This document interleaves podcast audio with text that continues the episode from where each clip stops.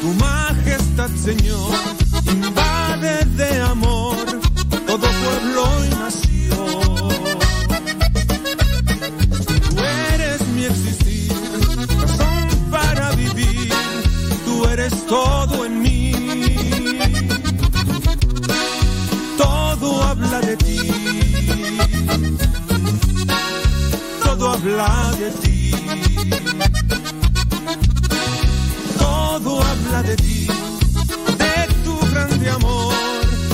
Tu existe.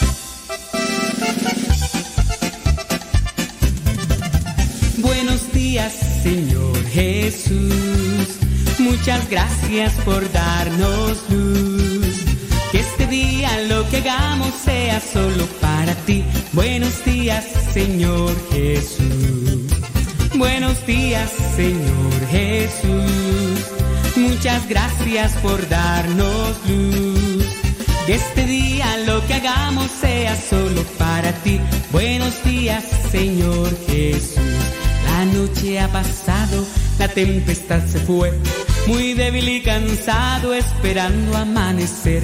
Pero al abrir mis ojos, un rayo puedo ver. El sol brilla en el cielo, su luz ya puedo ver. Buenos días, Señor Jesús. Muchas gracias por darnos luz. Que este día lo que hagamos sea solo para ti. Buenos días, Señor Jesús. Buenos días, Señor Jesús. Muchas gracias por darnos luz. Que este día lo que hagamos sea solo para ti. Buenos días, Señor Jesús. Los pajarillos cantan, elevan su canción. También las palomitas ensalzan al Señor. La flor, la mariposa, exhibe su color. Del fondo de mi alma yo canto esta canción. Buenos días, Señor. Jesús. Muchas gracias por darnos luz. Que este día lo que hagamos sea solo para ti. Buenos días, Señor Jesús. Buenos días, Señor Jesús. Muchas gracias por darnos luz. Que este día lo que hagamos sea solo para ti. Buenos días, Señor Jesús. Buenos días, Señor. Buenos días, Señor. Buenos días, Señor Jesús.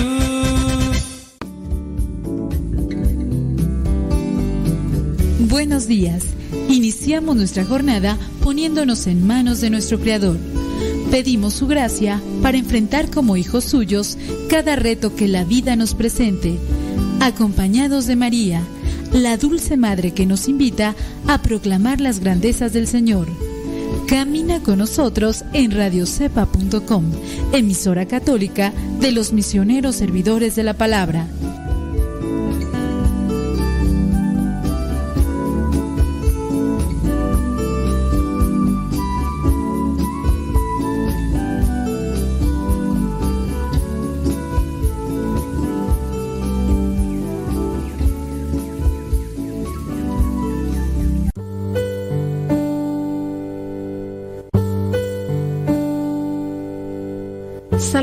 23 El Señor es mi pastor, nada me falta. En verdes praderas me hace descansar y a las aguas tranquilas me conduce. Me da nuevas fuerzas y me lleva por caminos rectos, haciendo honor a su nombre. Aunque pase por el más oscuro de los valles, no temeré peligro alguno, porque tú, Señor, estás conmigo. Tu vara y tu bastón me inspiran confianza. Me has preparado un banquete ante los ojos de mis enemigos. Has vertido perfume en mi cabeza y has llenado mi copa a rebosar. Tu bondad y tu amor me acompañan a lo largo de mis días. Y en tu casa, oh Señor, por siempre viviré. Gloria al Padre, al Hijo y al Espíritu Santo como era en el principio, ahora y siempre, por los siglos de los siglos. Amén.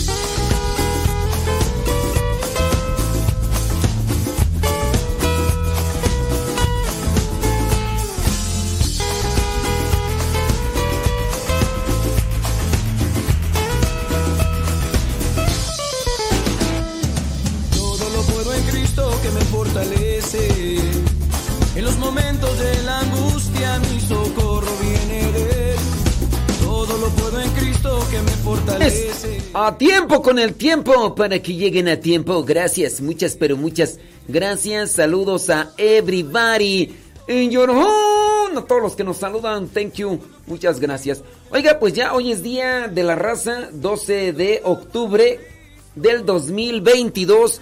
12 de octubre del 2022. Y aquí andamos. Aquí andamos y no nos vamos. Sí, no nos vamos. Este, porque apenas vamos comenzando. Está por ahí mirando. ¿Dónde? ¿Dónde? Ah, ya, ya miré. Una noticia, tú. Esas noticias que pareciera ser que son como de, de película. Porque uno a veces así las ve y dice, oh, como, como de película. Pues estaban celebrando una boda. Y entonces, en plena boda llegan eh, personas así, armadas pero armadas eh, no de valor, sino armadas con armas de fuego. Y entraron y, se llevaron a una persona y, ya después la soltaron. El obispo de la diócesis de La Paz en Baja California Sur, México, Miguel Ángel Alba Díaz, denunció que un grupo de hombres armados irrumpió durante la celebración eucarística donde se llevaba a cabo una boda. Fue el pasado 8 de octubre del 2022 al terminar el casamiento en el templo parroquial mm, de los planes, mientras los novios se tomaban las fotos, un grupo de más de 30 hombres armados ingresaron a la iglesia. Antes del comienzo de una misa el domingo 9 de octubre el obispo les explicó lo sucedido a los feligreses. Entonces 30 hombres armados entraron al templo, buscaban a una pareja que afortunadamente no se encontraba ahí, la gente se asustó, tuvo miedo, levantaron a otra pareja que después fue soltada media hora después, no les hicieron nada. Al mismo tiempo el obispo reconoció y agradeció la actuación del sacerdote que estaba al frente, el párroco de ahí de los planes, al padre Mondaca, dice, porque pudo enfrentar esa situación con valentía y prudencia para tranquilizar los ánimos y pues lo bueno que ya después soltaron a la pareja que se llevaron, pero estos 30 hombres. cosas así, ¿no? Así como, como de película. Como de película, sí. Estos hombres armados, obviamente, no estaban en contra de, de, los que se iban a casar, como a veces llega a suceder en las películas. Pero entrar así en una celebración litúrgica y, y entran estos hombres armados. Venimos buscando a fulano de tal. ¿Dónde está? No, pues que no está. A ver, ¿cómo no? Tú te pareces, vamos a llevárnoslo. Bendito Dios que no pasó nada con esta pareja porque a veces este grupo de gente armada atenta contra aquellos que son inocentes, pero pues para que no hablen o para que no anden diciendo cosas, pues los callan. Aquí no sucedió así. Bueno, señoras y señores, pues estamos en octubre, mes del rosario. Y también estamos en octubre, mes de las misiones.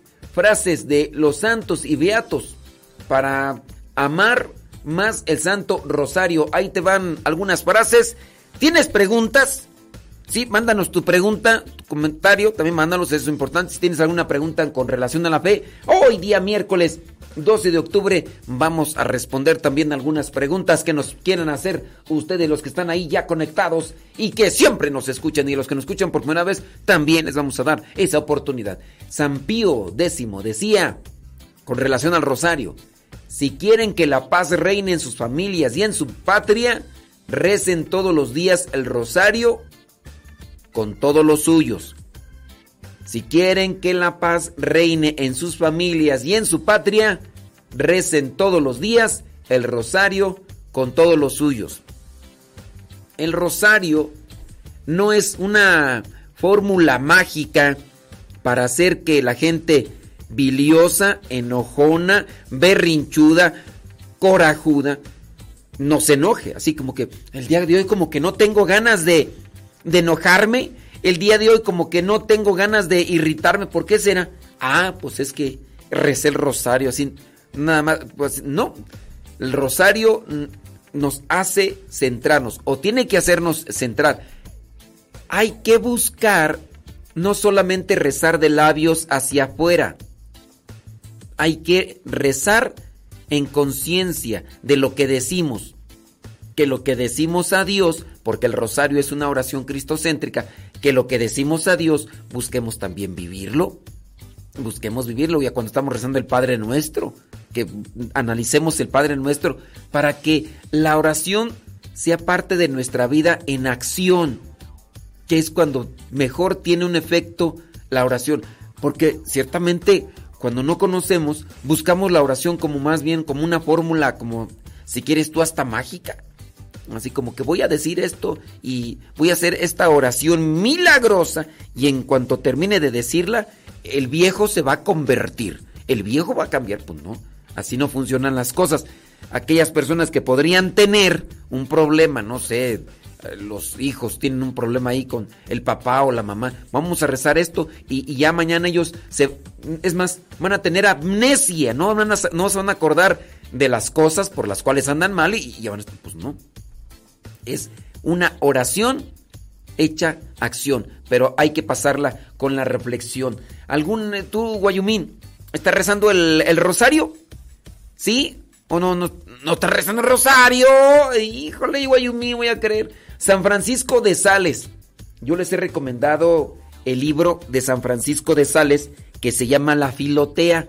Chequenlo por ahí, el, el libro de la Filotea. Es un libro para saborear, así como todas las mañanas, todas las mañanas y en las noches, un cinco minutitos que te estés leyendo la filotea, a ver, así se llama el libro, búscalo, lo puedes encontrar incluso hasta en internet, pero yo lo recomiendo más físico para que subrayes esas frases que, que te peguen. La palabra de Dios y te agarras ese libro de la filotea, vas a ver, te puede ayudar. Bueno, San Francisco de Sales, con relación al rosario, decía, rezar mi rosario es mi más dulce ocupación y una verdadera alegría porque sé que mientras lo rezo, estoy hablando con la más amable y generosa de las madres. Eso era lo que decía San Francisco de Sales. Yo disfruto rezar el rosario cuando está cayendo la lluvia y estoy en la capilla. O también puedo disfrutar más del rosario estando en una playa con el ruido, con el el ambiente de, ese lugar o también en un bosque, dependiendo así, yo disfruto ir rezando el rosario, no sé, como que lo saboreo más. en esas tres situaciones yo así saboreo rozar el rosario. ¿Ustedes en qué momento saborean y disfrutan del rosario? San José de Calasanz decía, hacer saber a todos que sean devotos del Santísimo Rosario en el que se contiene la vida, pasión y muerte de nuestro Redentor. El rosario se tiene que meditar, por eso están los pasajes de la vida de Jesús.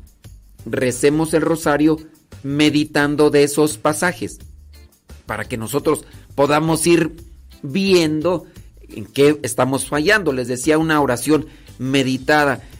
Y más a muchos de nosotros que estamos al frente, nos hace, nos hace falta más meditar la oración para que nuestra acción siempre sea acompañada de, buenas obras. A eso ¿Tienes preguntas? ¿Tienes eh, alguna queja? No, quejas no. Queja, aquí quejas no. Eh, ¿Tienes algunas preguntas? Haznoslas. Ahorita vamos a leer.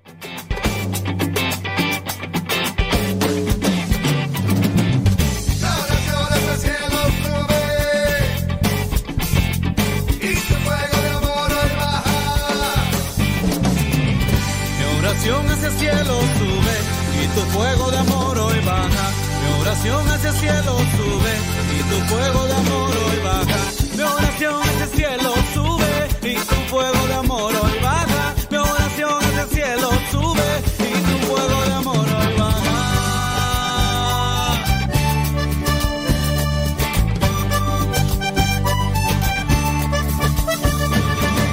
Eres el aliento de mi vida, la luz que me ilumina, eres consuelo en mi llanto. Eres como la fresca mañana y como el sol que la acompaña, eres fuente y manantial. Sin tu bella claridad solo habría maldad. Espíritu Santo llena mi vida y mi corazón. Mi oración hacia el cielo sube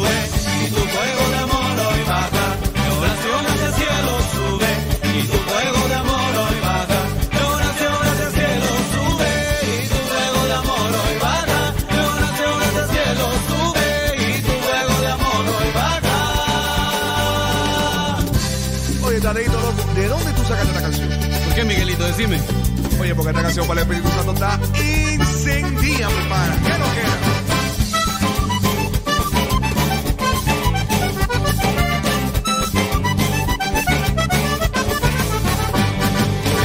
la promesa que vendría a guiar toda mi vida, mi ilusión y mi esperanza. Eres como noche, como estrella, como la luna más bella, eres fuente y manantial. Sin tu bella claridad, solo había maldad. Espíritu Santo llena mi vida y mi corazón. Mi oración hacia el cielo sube y tu fuego de amor hoy baja. Mi oración hacia el cielo sube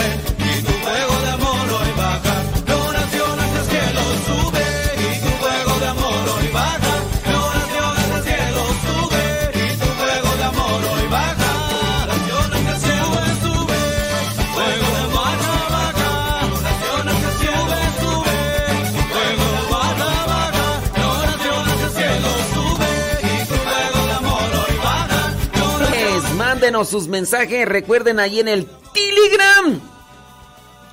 Guayumín. En el Telegram, arroba cabina radio sepa. Arroba cabina radio sepa. Arroba cabina radio sepa. Ahí a través del Telegram llega directamente a nuestro celular. Así como mensajes como dice por acá Laura Sánchez Juárez. Pedro Castillo, Yara Vélez, eh, Mari Hernández, Esther Cepeta, em, ¿qué más tú? Alejandra Merino, eh, ¿quién más tú? MC, MC, ¿quién sabe quién será? MC, MC, ah, es Carmen, muy bien. Eh, Rosa Escalante, muy bien. ¿Quién más? Pues son los que veo hasta ahorita ahí en el Telegram que han estado llegando, así que arroba cabina radio sepa, ahí estamos al pie del cañón.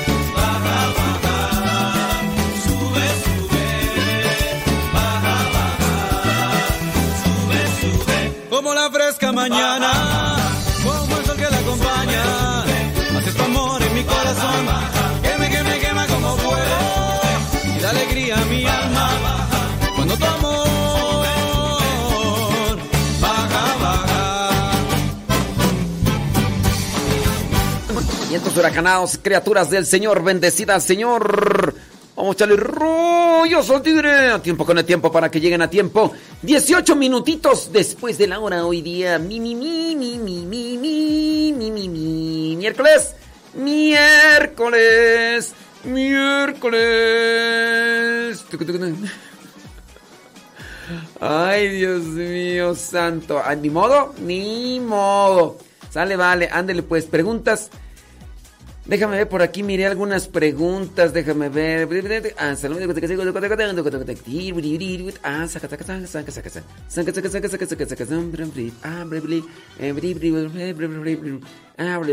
que son preguntas que, que pues no. Que, que, voy a comer. Ay, Dios mío santo. No, hagan preguntas así que, que, que, que tengan contenido. Así que, mejor vámonos para... que cómo estoy. Lo que se ve no se pregunta, criaturas. Lo que se ve no se pregunta. Pues como que es como que ¿qué estoy? ¿Cómo estoy? Pues estoy muy bien, muy bien. Oye, hoy 12 de octubre es Día de la Raza. Allá en Gringolandia ya ves que cambian todo. No fue apenas el lunes el día de... ¿Cómo era tú? Columbus Day. El día de... de, de, de día de, de Cristóforo, Cristóforo Columbus, ¿no? Hoy acá, día 12 de octubre, Día de la Raza. También Día del Respeto a la Diversidad Cultural. También el día de hoy, 12 de octubre, es Día Mundial de la Artritis Reumatoide. Es una enfermedad pues, que hay que tener, hay que, hay que prestarle atención y cuidado. Y bueno, también dice que. Bueno, acá está, quién sabe de qué es de Internacional contra la Gestión Digital de Restricciones. Ese no le entiendo nada, pero a lo del Día de la Raza, sí. Vámonos con. Ah, una pregunta acá que nos hicieron, espérame. Ya nos llegó. Ahorita vamos a responderle la pregunta. Espérenme nomás tantito. Eh, bli, bli. Dice, quería felicitar. Ah, ¿por, ¿por, qué felicitar a las enfermeras tú? ¿Ella es de enfermera o qué? No sé. Déjame ver por acá. Muy bien. Dice, ¿por qué cuando rezo el Santo Rosario siempre mi mente se distrae con otros pensamientos? ¿Por qué cuando rezo el rosario mi mente se distrae en otros pensamientos? Cuando uno no tiene la costumbre o el hábito, si tú quieres aplicarle ese término mejor, cuando no tienes el hábito de rezar, pues fácilmente te distraes. Es en la medida en que tú vayas teniendo hábito y vas a ir adquiriendo. Es porque, ¿por qué me distraigo? Pues no, no estás acostumbrado. Ahora, recuerda que nuestra mente pues vuela dependiendo a cómo uno no la controla. Entonces hay que disciplinarla, hay que tratarla de, de orientar. Si tú dices, estoy rezando el rosario, bueno, quiere decir entonces que no lo estás haciendo a conciencia. Trata de analizar cada palabra que vas haciendo. Yo recurro también a la imaginación. En este caso me ayuda. Conecto la imaginación con una palabra. Padre nuestro que estás en el cielo. Vételo imaginando. De manera que cuando ya tengas un buen hábito con relación al rosario, vas conectando lo que vas diciendo de la oración con, con las imágenes y no te distraes. Ahora, es, es, pues sí, o sea, es, como es una oración un tanto así ya mecanizada, el Padre Nuestro y la de María, te puedes distraer. Concéntrate, mira en un solo punto fijo, o trata de cerrar los ojos, pero si cierras los ojos y te empiezas a quedar dormido, pues mejor no los cierres. Quizá mira, no sé, dónde lo reces, lo rezas en la capilla, mira, no sé, el sagrario, mira la vela, mira un cirio. Entonces hay que buscarlos, uno tiene que, buscarle para que eh, no pasen ese tipo de cosas, ¿ok? Muy bien. Vámonos con otras frases del rosa. Oye, el día de hoy queríamos analizar sobre el orgullo malo. Sí, el orgullo malo. Bueno, ahorita después de que miremos otras frases mmm, de la del rezo del rosario de los santos, vamos a mirar también lo que es el orgullo malo. Decía San Luis María Grimión de Montfort, decía con relación al rosario, la práctica del Santo Rosario es grande, sublime y divina. El cielo nos la ha dado para convertir a los pecadores más endurecidos y a los herejes más obstinados. Es ya una mm, referencia de que muchos hemos alcanzado una orientación y reflexión meditando los pasajes de la vida de Jesús en el Santo Rosario. Rezar el Santo Rosario, por ejemplo, cuando se sale de casa, eh, tienes que recorrer, no sé, dos horas, tres horas de trayecto. Reza el Santo Rosario, rézalo. Eh, a lo mejor puedes hasta acompañarlo de cantos.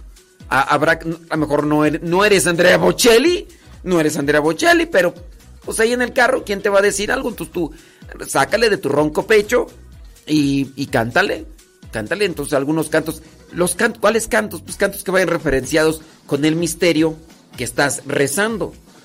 El misterio que estás rezando son los misterios gozosos.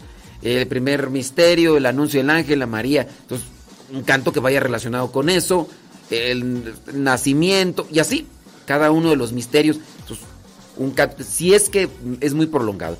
Si es una, vas aquí a la esquina, pues, algo así pequeño, ¿no? Un, un Padre Nuestro. Hay que hacernos acompañar de la oración. En la medida en que vayamos teniendo hábito en la oración y controlando nuestros pensamientos, hay personas, y creo que también a mí, bueno, es una cuestión, una confesión personal, cuando nosotros no estamos acostumbrados o no tenemos el hábito de orar, de igual manera también tenemos cierto tipo de mm, manifestaciones en relación a la mente. Cuando yo comenzaba así a hacer oración todos los días, todos los días ya dentro de mi formación como misionero, de repente me venía a la mente no, no orar, sino decir malas palabras. Y yo no soy de las malas palabras, yo no digo malas palabras. Hay algunos que ante el micrófono no las dicen, pero ya después de, fuera del micrófono las dicen. Yo no soy, en mi familia me, me formaron que no debo decir malas palabras, mis papás no dicen malas palabras, entonces yo no soy, pero si era algo curioso que cuando yo empecé a hacer ya oración, ya en la formación para ser misionero, tardé mucho tiempo y, después de mucho tiempo me venían a la mente decir malas palabras mientras estaba yo haciendo oración y pues era mi, mi, mi, mi, cuestionamiento de, oye, pues ¿qué está pasando? Pues es un proceso de desintoxicación. En la medida en que oras, te comienzas a desintoxicar y vienen a flote todas esas cosas malas. no preocupación, dijo el gringo. Don Gorri, be happy, eh, tú tranquis, tranquis, sigue orando, no le prestes demasiada atención a esos ruidos de la mente porque te puedes distraer y te puedes caer. Y así incluso vas hasta querer dejar de orar porque vas a decir, no, es que esto no, no es bueno, no, no le prestes demasiado, es el proceso de desintoxicación.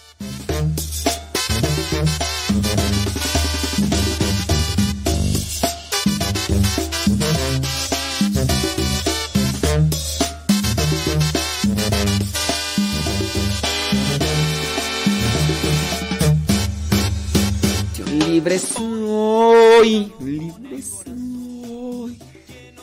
Dice, dice, aquí me están mandando una pregunta a ti. Cuando me mandan una pregunta ahí por el Telegram, pónganle al inicio pregunta. Porque es que ahí en el Telegram ahorita están saludos ahí que para fulanito, sutanito, manganito, perenganito. Que está muy bien. ¿Cómo está? ¿Cómo amaneció? Cuénteme, platíqueme. Eh, ¿Qué comió ayer? Y pues esas cosas, digo, las vamos a dejar pasadas a un lado. Dice, ¿podría informar sobre el concierto del día 15 de agosto? Es que no sé qué información necesitas. No sé qué información necesitas. Mejor ahorita te paso allí. Eh, mejor ahorita te paso allí el póster. Y ya este, tú hablas ahí para eso de los informes porque yo la neta del planeta no sé nada. Dice, ¿y por qué muchos sacerdotes aprueban el divorcio, incluso el comenzar una nueva relación e ir en todo en contra de la palabra de Dios? No sé. Tendrías que preguntarles. Tendrías que preguntarles a, a esos padrecitos tú, porque yo. Bueno, yo no sé quiénes aprueban el divorcio. A veces yo sí digo a las personas, ¿sabe qué? Se parece. Porque hay gente tóxica. Platicar los milagros que haces tú, Jesús. Quiero contar las maravillas que haces tú, Señor. Y proclamar que tú vives y presente estás. Quiero contar las maravillas que haces tú, Señor. Y que en ti se encuentra toda la verdad. Quiero contar las maravillas que haces tú y proclamar que tú vives y presente estás. Quiero contar.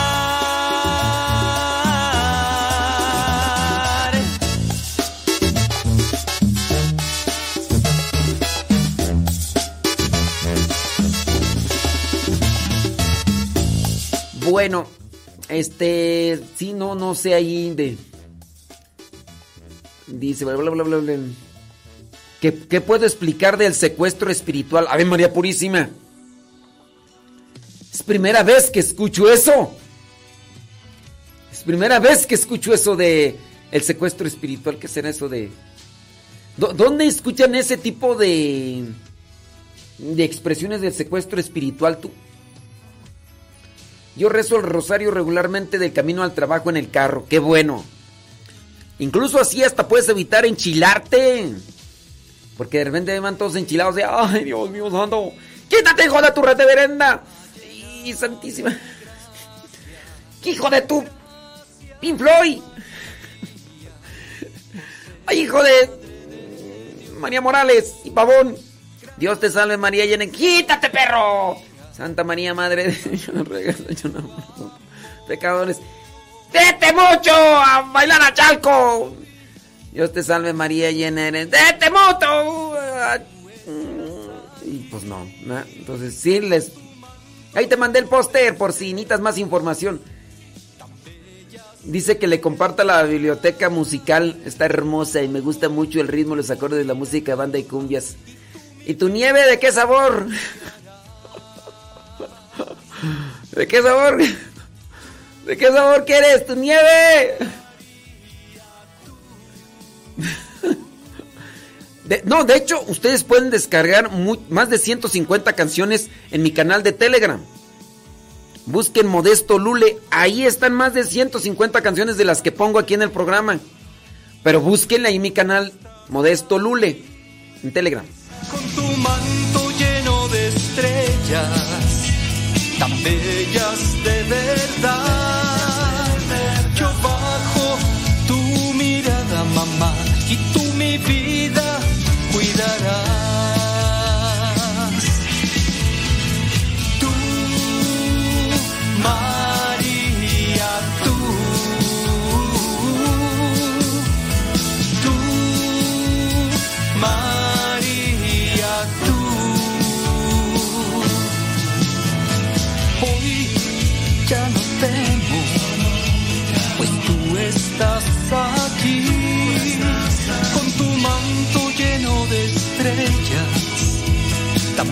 just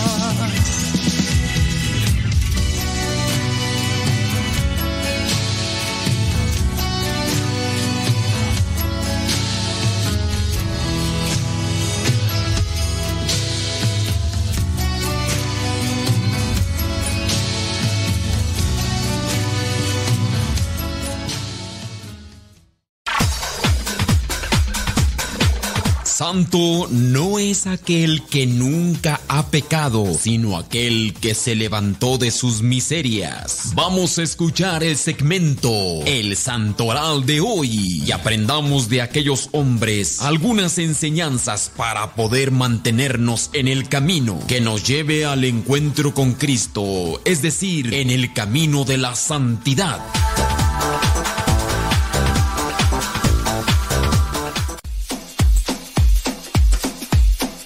A tiempo con el tiempo para que lleguen a tiempo, 32 minutos después de la hora.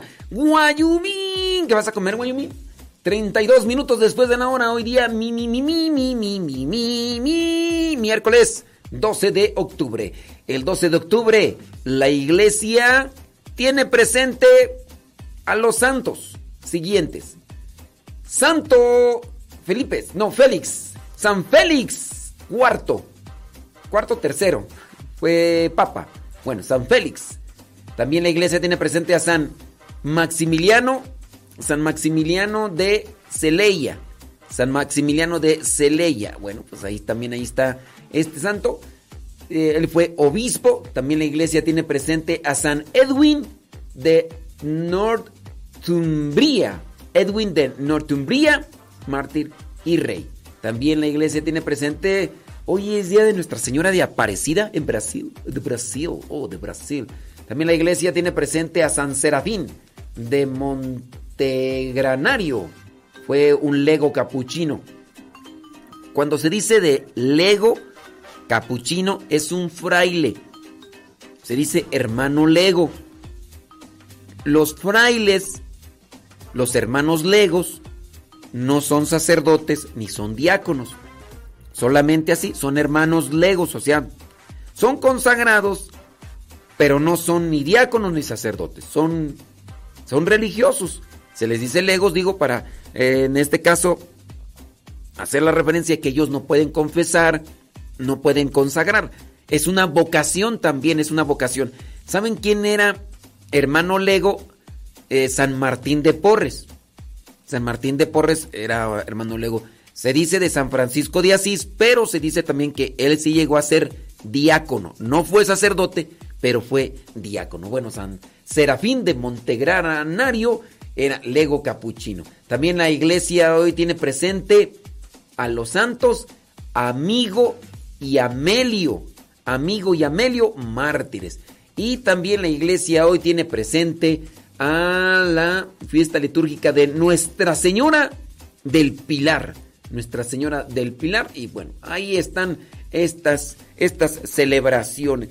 Déjame ver si hay por ahí algunas preguntas. Dice, mm, le pido me ponga en sus oraciones. Me salió un coágulo en el riñón. Bueno, pues vamos a pedirle a Dios que se manifieste. Él sabe qué es lo que más nos conviene y lo que nos ayuda. Dice, y también tengo un pequeño tumor en el hígado, fibrosis y demás cosas. Bueno, pues vamos a ponerte ahí en, el banco de oración. Dice, ¿nos podría hablar algo sobre la Virgen del Pilar? Pues no sé qué quieres que te diga. Vamos a, vamos a leer algo ahí de la Virgen del Pilar. Ándale pues, hombre. Dice, fiesta de Nuestra Señora del Pilar, según una venerada tradición, la Santísima Virgen se manifestó en Zaragoza, España, sobre una columna o pilar, por eso es que se le dice Nuestra Señora del Pilar. Signo visible de su presencia, esta tradición encontró su expresión cultural en la misa y en el oficio que para toda España decretó el Papa Clemente XII. Este nombre, uno de los más abundantes en España, tiene un origen curioso. Fue la misma Virgen María que se le apareció al apóstol Santiago, que estaba desanimado mientras evangelizaba la patria de España. Se le apareció en carne mortal cuando junto al Ebro y sentado en una piedra o pila quería llegar hasta otros lugares predicando la buena nueva del Evangelio. Santiago llevaba inscritas en su corazón las últimas recomendaciones de Jesús, de Jesús ir por todo el mundo predicando el evangelio y bautizando a la gente en el nombre del Padre y bueno, todo eso. Y ahí se le apareció, estaba medio desanimado. Bueno, pues, la persona que quería que le platicara un poquito de la Virgen del Pilar, ahí está. Ahí está, ahí está, no pasa el tiempo.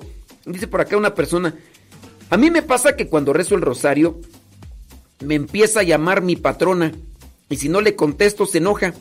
Bueno, pues es que no lo reces en el trabajo. no lo reces en el trabajo. Ella no entiende. Le digo que me deje instruir. No, pues es que si estás en el trabajo, ni modo, pues ponte a rezarlo en fuera de trabajo, criatura, va, pues total. Dice por acá, eh, mi hijo me pregunta si Dios todo lo sabe. si Dios todo lo sabe, ¿para qué creó al diablo? Le, explico sobre el libre albedrío, pero no me entiende. ¿Qué le puedo decir? Miren, con relación a las cosas que a veces las demás personas no entienden, ustedes, a ustedes les toca conocer mejor a su interlocutor.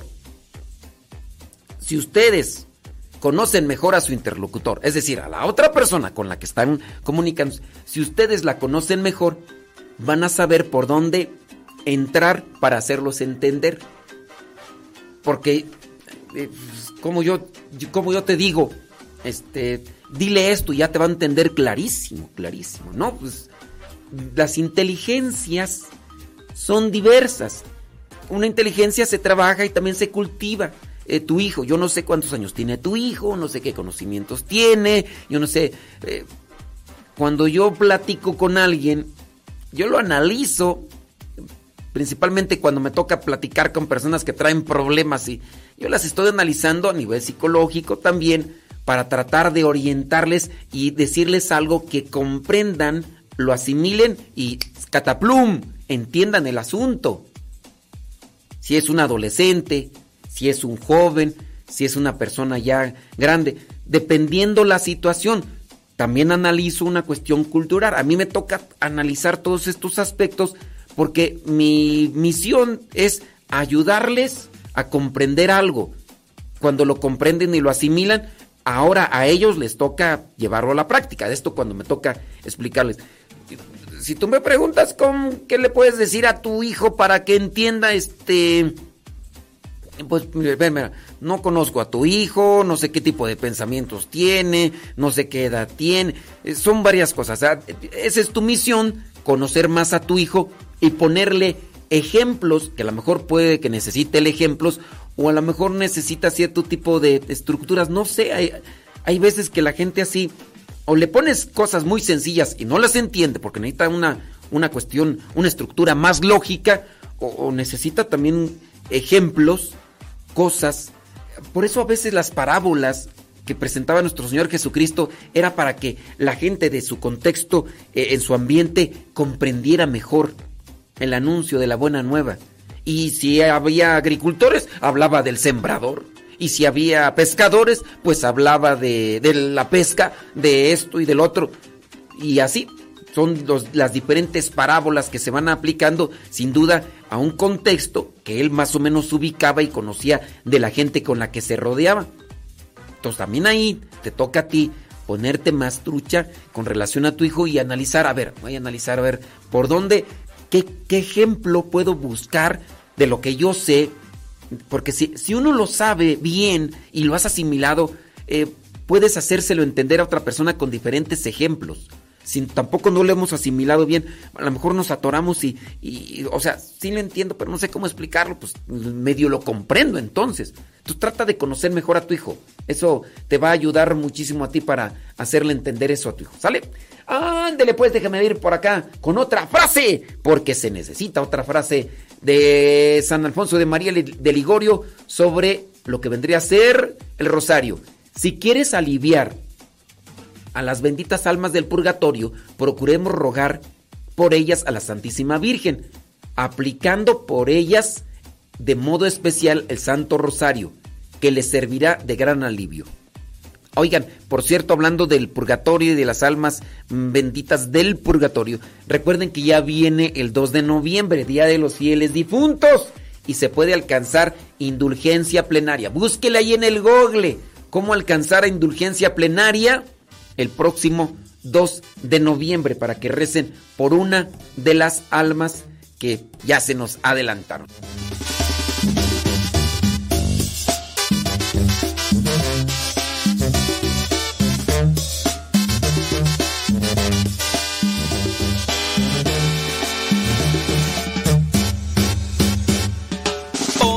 Me he levantado con el corazón lleno de amor porque de ti proviene lo mejor. Y hoy decidí contar las maravillas que haces tú y proclamar que tú vives y presente estás, Jesús. Quiero contar las maravillas que haces tú, y que en ti se encuentra. Quiero contar las maravillas que haces tú, Señor y platicar los milagros que haces tú, Jesús. La señora que nos manda el mensaje dice que cómo hacerle entender a su hijo, dice que su hijo es agnóstico. Y ya tiene 27 años. Dice, padre, es difícil, más en Estados Unidos con tantas religiones. Miren, es difícil, pero no imposible. Trata, trata de buscar por aquí, por allá. O sea, lo que, aquí lo que cuestión es de conocer más a tu hijo. De allí que las metáforas o las parábolas a veces nos dicen más que una estructura gramatical. Trata de, de conocer más a tu hijo y también trata de conocer más sobre la doctrina. Yo entiendo que ya tú sabes sobre el libre albedrío y todo eso. Eh, ¿cómo, cómo, cómo poderle explicar a alguien de que Dios no creó el mal? sino que nos creó libres y en la libertad algunos han elegido la maldad. Tan, tan, tan, tan, tan. Yo pienso que el, ejemplo más claro serían los papás, ¿no? Los papás quieren mucho a sus hijos, pero no los están controlando o dominando, sino que en la medida en que van creciendo ellos van optando por dónde quieren caminar. Si es que está medio difícil quererle dar una idea a esta persona desde, desde acá. Aquí yo, lo que yo a veces hago para conocer a una persona y orientarle es primero escucharlo. Cuando las personas vienen y me empiezan a platicar, me empiezan a decir de esto, del otro, de aquello, de aquí, de allá. Y entonces, después de que los escucho, ya estoy analizando un contexto cultural, un contexto psicológico y espiritual. Entonces es un análisis que, que hago, entonces ya sé por dónde aterrizar, entonces sí es tan tantillo complicado. Bueno, mándenos sus preguntas, no decimos sus nombres, no decimos sus nombres ahí a través del Telegram, arroba cabina radio sepa. Y les decía por lo de la música, ahí encuentran más de 150 canciones de cantantes de grupos que me han dado el permiso, como Héctor García, que me ha dado permiso de subir muchas canciones de banda que están ahí de él. Sí, porque no puedo subir. Es que de repente ahí mandan mensajes las personas me dicen, padre, suba la canción esta. No puedo. Señor, creo en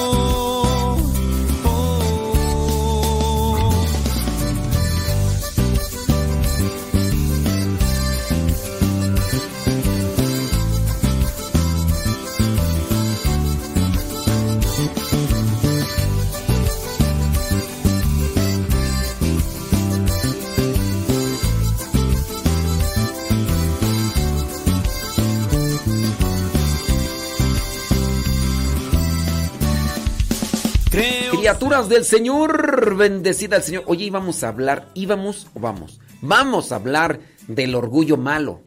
El orgullo malo. ¿Qué es el orgullo malo? El orgullo malo no aporta nada positivo, no tiene nada de beneficioso y sí mucho de perjudicial. Y como ya se ha dicho, el orgullo malo pues es malo, malo como la carne de puerco. ¿Qué es el orgullo malo?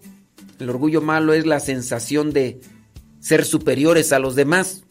El orgullo malo es el que nos lleva a no, no aceptar, no tolerar críticas. Eh, el orgullo malo es también cuando solamente andamos buscando la aprobación de los demás. Ahí te van unas características del orgullo malo, que sin darnos cuenta lo podemos tener. Y esto puede estar tanto en los papás, tanto en los hijos, tanto también en nosotros como religiosos. Ahí te va. Si vives pendiente de las apariencias y necesitas estar en primera fila porque supones que perteneces a una clase superior, entonces te domina el orgullo malo. Si crees que tienes preferencia sobre los demás, entonces te domina un orgullo malo. ¿No te ha tocado que de repente estás en una fila, no sé, para abordar el transporte público, cual sea, y de repente tú llegas y no, dame chance, ¿por qué? Oye, ¿por qué te pasas? ¿Qué? Tú cállate tú. No. Entonces, o igual los que están manejando, ya ves que se tienen que meter, ¿no? Entonces algunos se meten y dame chance, ¿no? ¿Por qué? Pareciera ser que tienes preferencia sobre todos. Ahí hay un orgullo malo. Si crees que nunca te equivocas y los demás sí, ahí hay un orgullo malo. Si te has estancado en una posición y no admites otras opiniones, ya que lo tuyo es lo perfecto y lo que siempre sale bien y lo que tú dices y propones siempre es lo que triunfa y los demás no, entonces hay un orgullo malo. El orgullo malo está muy cercano a la soberbia. ¿eh? Si tú, si eres tú el que habla siempre minimizando la opinión de los demás, entonces hay un orgullo malo. No sé, tu compañero de trabajo, por decirlo así, o tu familiar está hablando de cómo le ha ido bien en la vida y tú exageras lo que has vivido con tal de callar aquella opinión.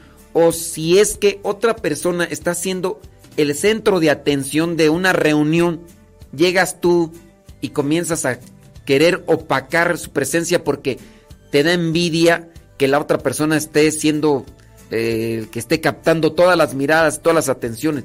Ahí hay un orgullo malo. Si te crees imprescindible y todo lo que posees es mejor que los demás, ahí hay un orgullo malo. Por eso digo que también ahí el orgullo malo va agarrado de la soberbia. Si no aceptas sugerencias para mejorar algo, solo porque no se te ocurrió a ti, ahí hay un orgullo malo. Me toca escucharlo a mí, por ejemplo, en esas cuestiones políticas, ¿no? Están los políticos, proponen algo y el bando contrario a su posición política no aprueban lo que el otro propone. Cuando pasa el tiempo y estos de acá que no apoyaron proponen lo mismo porque ya no está el otro, entonces ahora sí quieren que eso que proponen ellos se apruebe cuando ellos no le respaldaron cuando el otro lo proponía y ese es su orgullo malo y así también se puede dar dentro de los círculos familiares cuando uno de los familiares dice vamos a hacer esto, vamos a hacer aquello y, y no lo aprueban, no lo quieren, bueno. Si te aferras a una postura defendiéndola sin límites y sin aceptar un margen de error o corrección, sin reconocer el fracaso, ahí también hay orgullo malo. Si haces cosas contrarias a las que te dictan tus sentimientos, aún dañando y dañándote, entonces hay orgullo malo. El orgullo negativo, cuando las personas se recrean en contar las penas que sufren por los sufrimientos que padecen, suele ser producto de un acto de soberbia mezclada con masoquismo que sirve para autoflagelarse con los demás y así producir compasión entre los que lo escuchan. Ahí también hay un orgullo malo. Y aquí la pregunta, ¿por qué algunas personas se sienten satisfechas contando los sufrimientos que les aquejan, bien sean de orden familiar, físicos, emocionales o económicos? ¿Quieren producir lástima hacia su persona?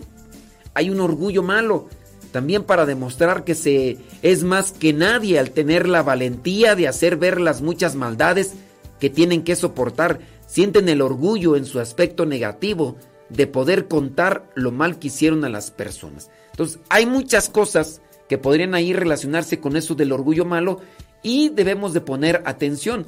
Algunos ejemplos del orgullo malo, mira, por ejemplo, un empleado a quien bajan del cargo y después renuncia porque cree que es indigno de volver a un puesto anterior o inferior, ahí hay un orgullo malo.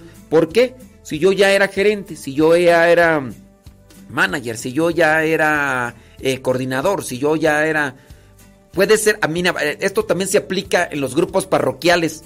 Estaba de coordinador y entonces lo pusieron de coordinador del grupo, del grupo de, no sé, del coro, de, la liturgia, y ya pasó su tiempo, hacen un cambio y entonces ahora ponen a otra persona y van a poner a la otra persona con la que tiene pique.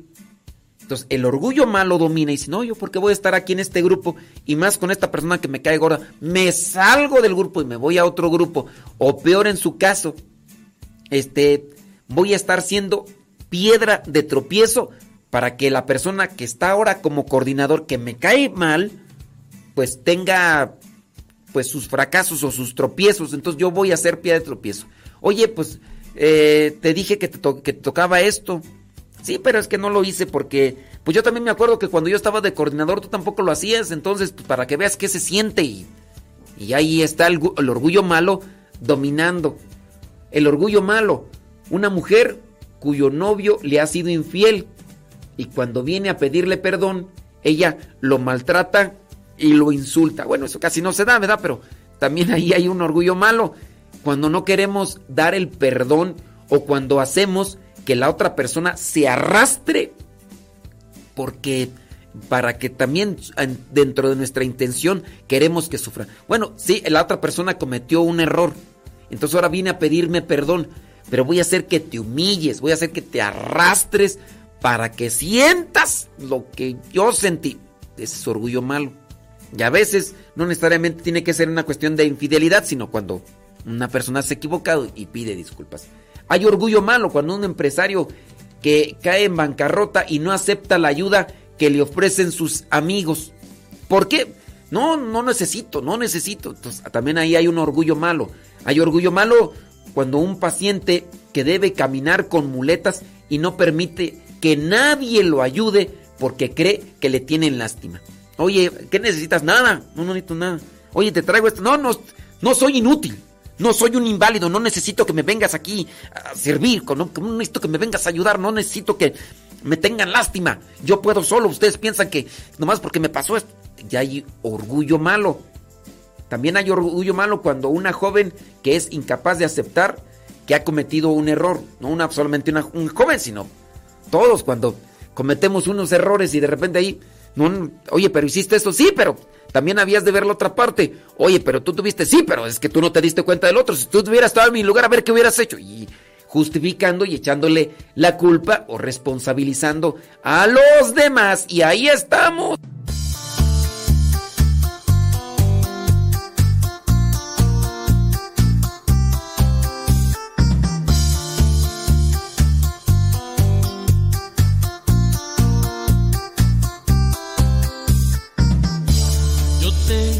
Corazón que me da la calma. Yo tengo un corazón que alimenta mi alma.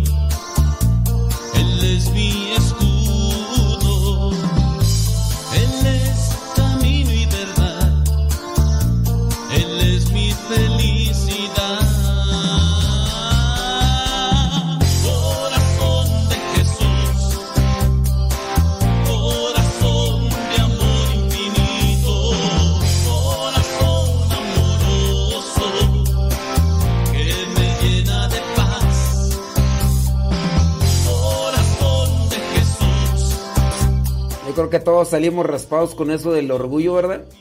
¡Qué bárbaro! ¡Qué bárbaro!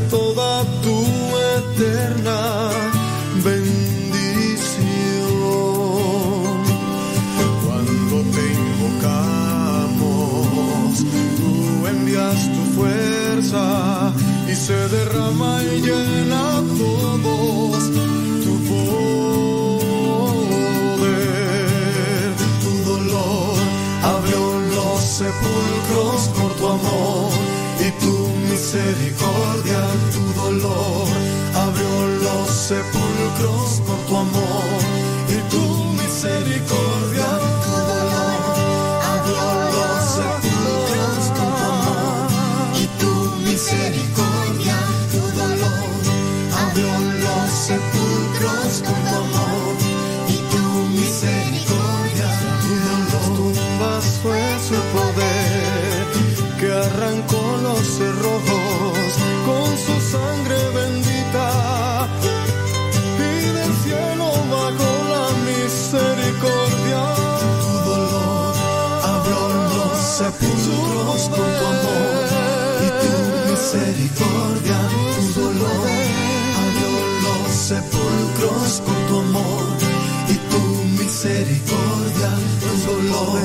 abrió los sepulcros con tu amor y tu misericordia.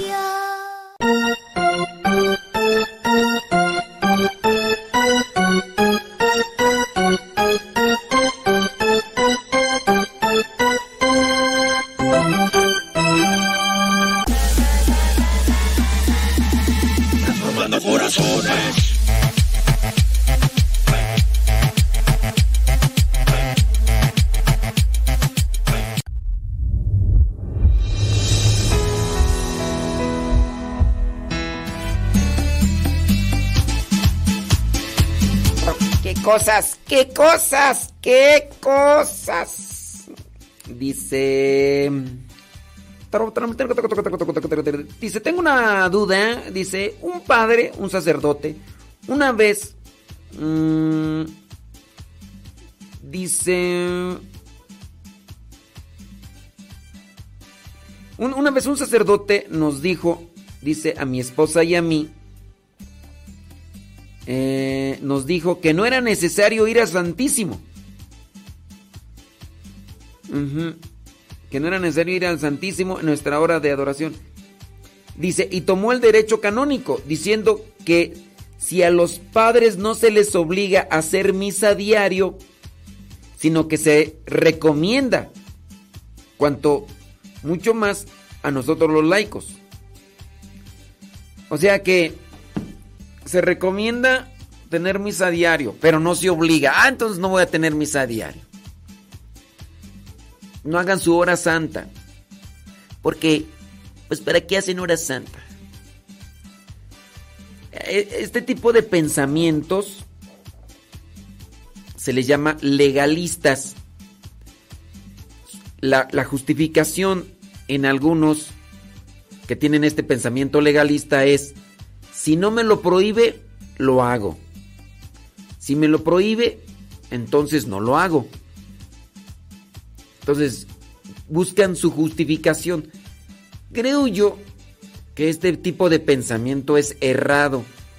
¿Por qué un sacerdote recomienda no ir a la hora santa?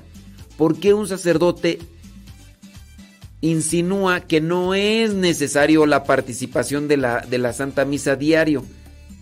Que el derecho canónico ni siquiera los sacerdotes nos lo obliga. Y si a los sacerdotes no nos obliga el derecho canónico, pues menos a los laicos, ¿no? Entonces, no, no hagan, no hagan adoración, hijos. No hagan adoración, eso. mm, No, o sea, el sacerdote está incurriendo en una cuestión meramente legalista y de cumplimiento. Ah, lo hago porque me lo obligan. Y, y si no me lo obligan, pues no lo hago, ¿no? Yo voy a misa, yo hago mi oración porque mi corazón lo anhela, es tener ese encuentro con quien yo sé que me ilumina la mente, me ilumina mis pensamientos, ilumina mi vida. Yo después de una oración me siento más en paz. Mis pensamientos, mis sentimientos se han acomodado si es que yo hago una buena oración. ¿Cómo puede ser que yo no recomiende entonces que vayan a hacer su adoración? Si yo no fuera sacerdote y yo ya también experimentara eso, yo de igual manera lo recomendaría, porque es algo bueno. Siendo más sacerdote, teniendo en cuenta que mi postura es de ser guía espiritual, tengo que adentrarme más a estas prácticas para experimentarlas y darles, compartirles mi experiencia de manera que ustedes también se motiven. Pero si hay algún sacerdote que no lo que no tiene esa experiencia íntima con Dios porque hay un documento que no lo obliga, entonces ese sacerdote pues yo no sé por qué es sacerdote. Está ahí por quién sabe qué cosa, pero no está por hacer una experiencia con Dios. Así que, no sé, yo si encuentran a un sacerdote que tenga ese tipo de orientaciones que te llevan lejos de Dios, yo diría, tómate distancia con ese padre. Tómate distancia con ese sacerdote porque al rato te puede confundir más. Toma tu distancia, toma tu distancia. Quizá la mejor dices tú, bueno, no puedo cortar mi relación con él. Pero no le hagas mucho caso a las orientaciones espirituales que te da. No le hagas mucho caso. Quizás sí tu relación y todo. Pues, no es que ya no le voy a hablar y no, tampoco es exageración. Pero sí este. Pongan, pongan mucha atención, mucho ojo, mucho ojo. Y cuéntaselo a quien más confianza le tengas. Ey. Ándele pues. Sí, mira nada más. Lo que viene hoy. Este, ¿En qué estábamos? Son las 9 de la mañana con 7 minutos. 9 con 7. Oiga, ya por ahí dejamos en el Telegram el segmento. Eh, el segmento de las. De, en pareja con Dios. Estamos haciendo esos segmentos esperando que les ayuden a las parejas, a los matrimonios. Y, y pues bueno, ahí esperamos también sus comentarios. También les eh, invitamos a el grupo de matrimonios por Zoom. Pero matrimonios. Sí, porque luego andan unas señoras ya viudas ya. No, ustedes pónganse a rezar el rosario.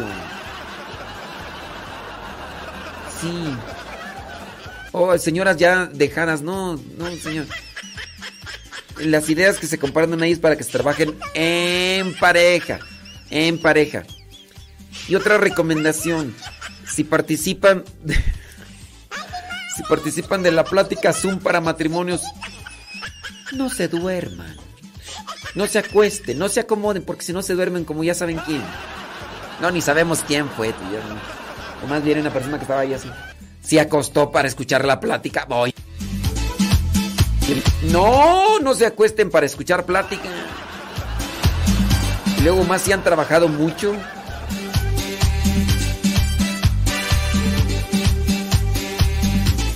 Agarren el gato.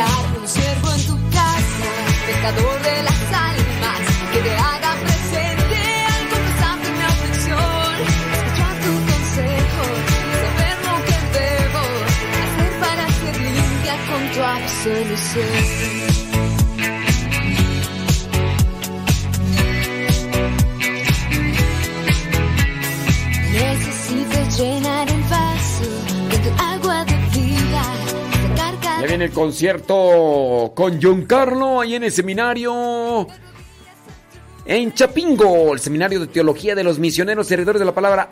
Ahí nos vemos. Ahí nos vemos. Agarren el gato.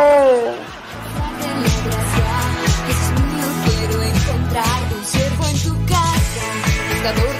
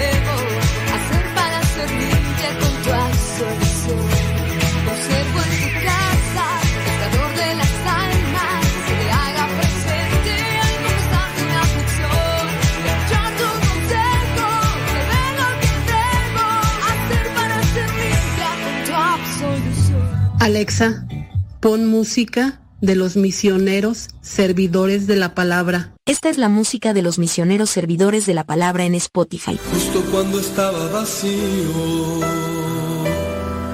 y creía que no habitabas en mí. Verbo de Dios, amo y Señor. Recostado en los brazos de su madre. Como un infante descansando en el calor del dulce hogar. Espíritu Santo, inflama nuestros corazones. Dios brilla en tu mirar, Dios abraza en tu abrazar.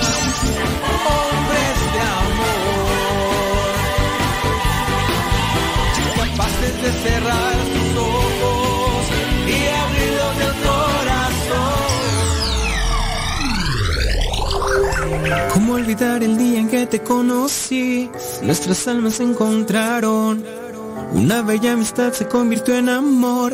No cabe duda que fue Dios quien nos unió. Desde aquel día no dejo de pensar en ti. Cada detalle tuyo me cautiva. Te convertiste ahora en parte de mí. El podcast En pareja con Dios presenta que ni la suegra, ni las cuñadas, ni nadie quebrante tu matrimonio.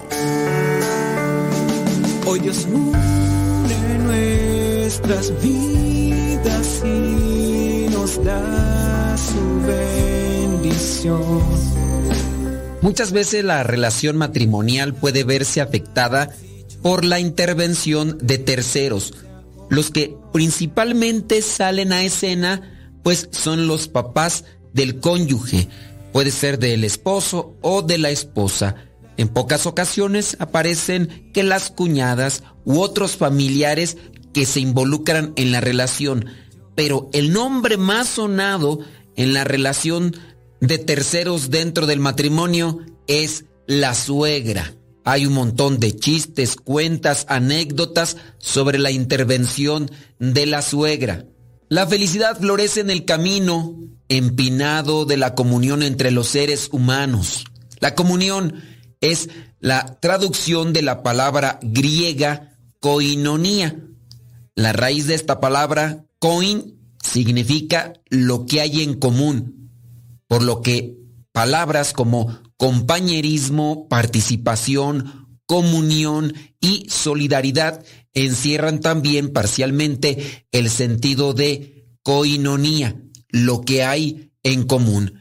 En la Biblia está una historia de una nuera y una suegra. La historia de Ruth y Noemí en la Biblia está colmada de dolor y momentos dramáticos, al punto de que podía extinguirse una familia. Sin embargo, la comunión, lo que había de común unión entre ellos o el espíritu de coinonía entre ellas, permitió que esa familia se reconstruyera desde las ruinas. La lucha de estas dos mujeres da cuenta que el camino de la felicidad se encierra en el camino de la ayuda mutua entre las personas. La historia de Ruth y Noemí evidencia cómo la amistad entre parientes ocupa un lugar privilegiado en la revelación divina. Aun cuando cada personaje de la historia tenía atributos especiales, no eran suficientes en forma individual para alcanzar el resultado final de la historia, ni la fidelidad de Ruth, la fortaleza de Noemí, la solidaridad de vos, la amabilidad del pueblo o la acogida de la comunidad de mujeres bastaban para un logro tan inesperado como nos lo presenta ese pasaje bíblico.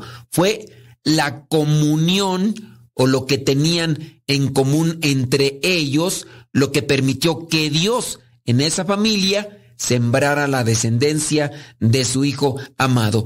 Ahora, más que poner atención a los defectos y a las cosas que a veces están ahí, creo que debemos de poner atención qué podemos agregar en esas situaciones o relaciones inestables, difíciles y complicadas hay que estar atentos cuando este tipo de relaciones comienzan a dar, porque con el paso del tiempo, obviamente se vuelven prácticamente asfixiantes, inestables, difíciles de cargar o de sobrellevar.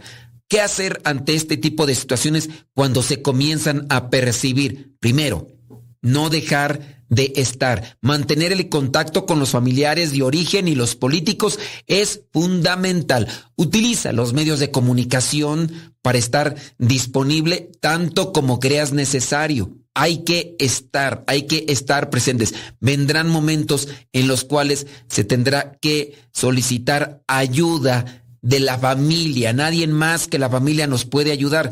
También depende de uno, no hay que dejárselo, es que ellos son así, es que ellos se comportan de esta manera. Además de estar con la conexión, la comunicación que uno pueda tener con ellos, también hay que buscar la oración. Es imposible romper el lazo de unión con una persona si la tienes presente en tus oraciones. Por muy mal que se porte, por muy mal que te trate, haz oración por esa persona. Quizá con esa oración no la vas a cambiar tú, pero estás evitando cambiar tú al modo de esa persona. El orar por la suegra no hará incluso que puedas hacer cambiar a tu suegra hasta que ella no quiera, pero sí estarás evitando por lo menos caer tú en la misma situación tóxica de ella, si es que tiene un mal comportamiento. Lleva una libreta contigo donde tomes nota de los cumpleaños de aquellos familiares, los estudios médicos, los aniversarios, las fechas de duelos, las graduaciones de los diferentes integrantes de las familias y dedica un tiempo a orar por ellos. Eso te hará a ti más caritativa, más atenta. Digo en relación a la mujer porque a veces, en su mayoría, es la que más adolece de este tipo de relaciones conflictivas dentro de los matrimonios. También trata de sorprender, elabora esa receta favorita que sabes que le agrada a tus suegros o a ese otro familiar con el que pudieras tener conflictos, porque puede ser que tengas conflictos con una concuña, con una cuñada, con alguien. Trata de elaborar algo que pudiera gustarle. Muchas veces esto significaría sacrificio. Acuérdate que la palabra sacrificio es hacer de aquello que cuesta, de aquello que a veces no quiero hacer, que es un sufrimiento, ofrecerlo. Vamos a ofrecerlo Y al ofrecerlo, entonces adquiere la tonalidad de sacrificio. En la medida de tus posibilidades, sirve dando de ti, ya sea en la participación de reuniones familiares, actividades recreativas, problemas de salud, funerales. Trata de estar presente. Ya es parte de tu familia. Sé parte de ellos, haciéndote presente en cuerpo y alma. Tú eres parte del engranaje familiar. Si todos participan, las cosas se van a ir concretando poco a poco. Déjate también ayudar.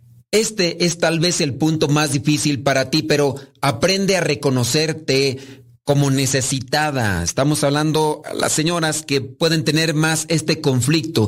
Si el vínculo no es grato, déjate ayudar, podría ser un inicio. Procura que los nietos amen a sus abuelos, comparte los logros de ellos con tus suegros, deja que colaboren en algunos gastos que podrían ellos intervenir. Dios pide respeto y amor hacia los padres y esto se extiende también a los suegros.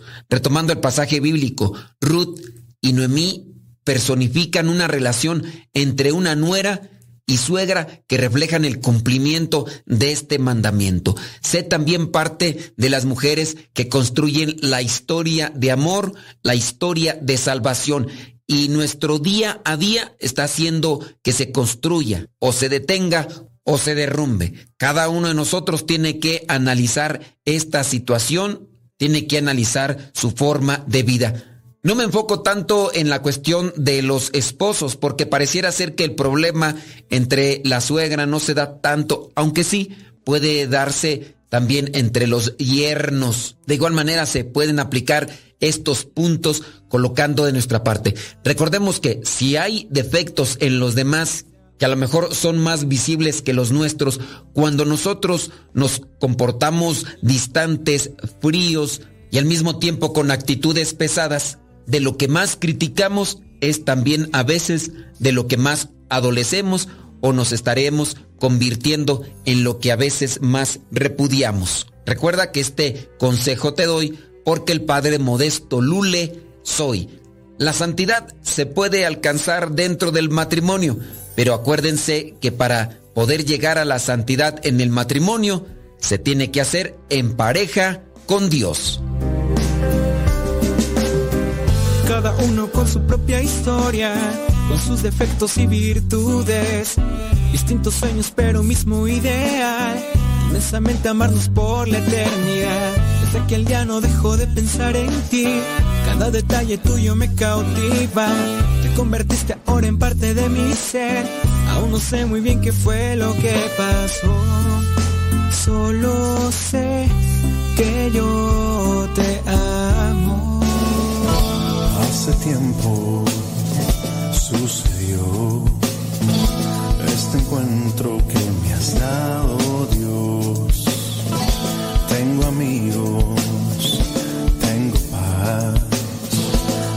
hermanos de comunidad. Encontré aún lo que es mejor. Encontré tu amor y me llenó. Toda herida en cuerpo y alma pudiste sanar. Tu espíritu transformó mi corazón y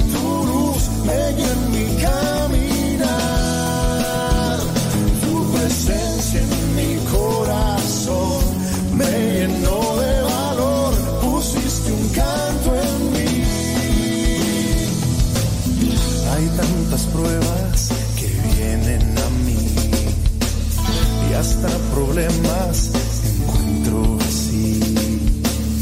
No me detienen, pues yo sé que sí. Tú estás conmigo, quien contra mí. Encontré aún lo que es mejor.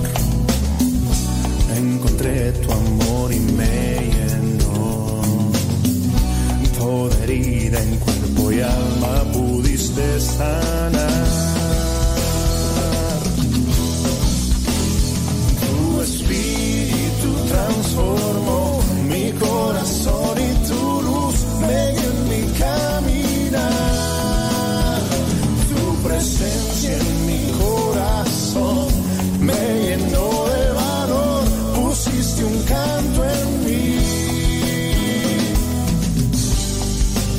estás conmigo.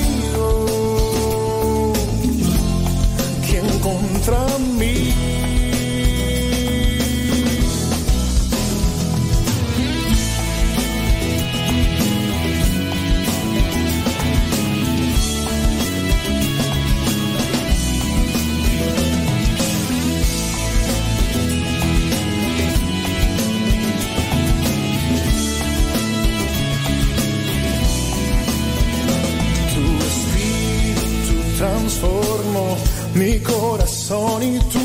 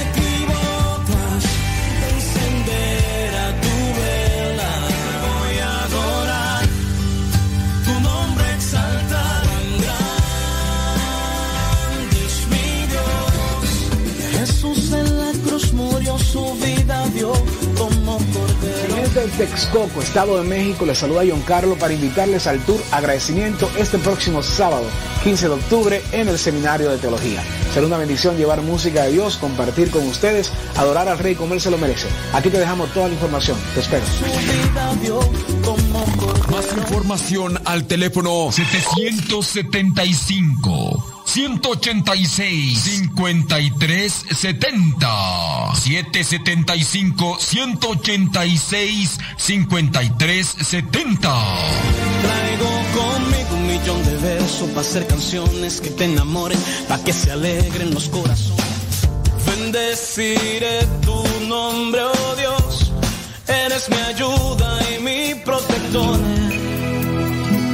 Espíritu Santo,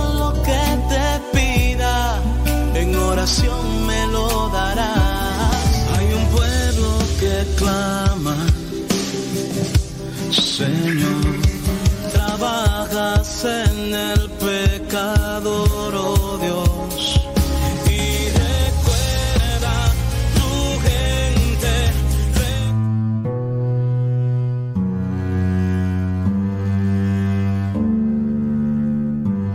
Con el tiempo, aprendes que estar con alguien porque te ofrece un buen futuro significa que tarde o temprano querrás volver a tu pasado.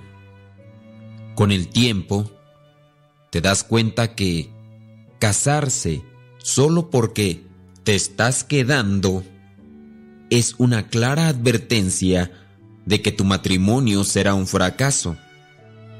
Con el tiempo, comprendes que solo quien es capaz de amarte con tus defectos, sin pretender cambiarte, puede brindarte toda la felicidad que deseas.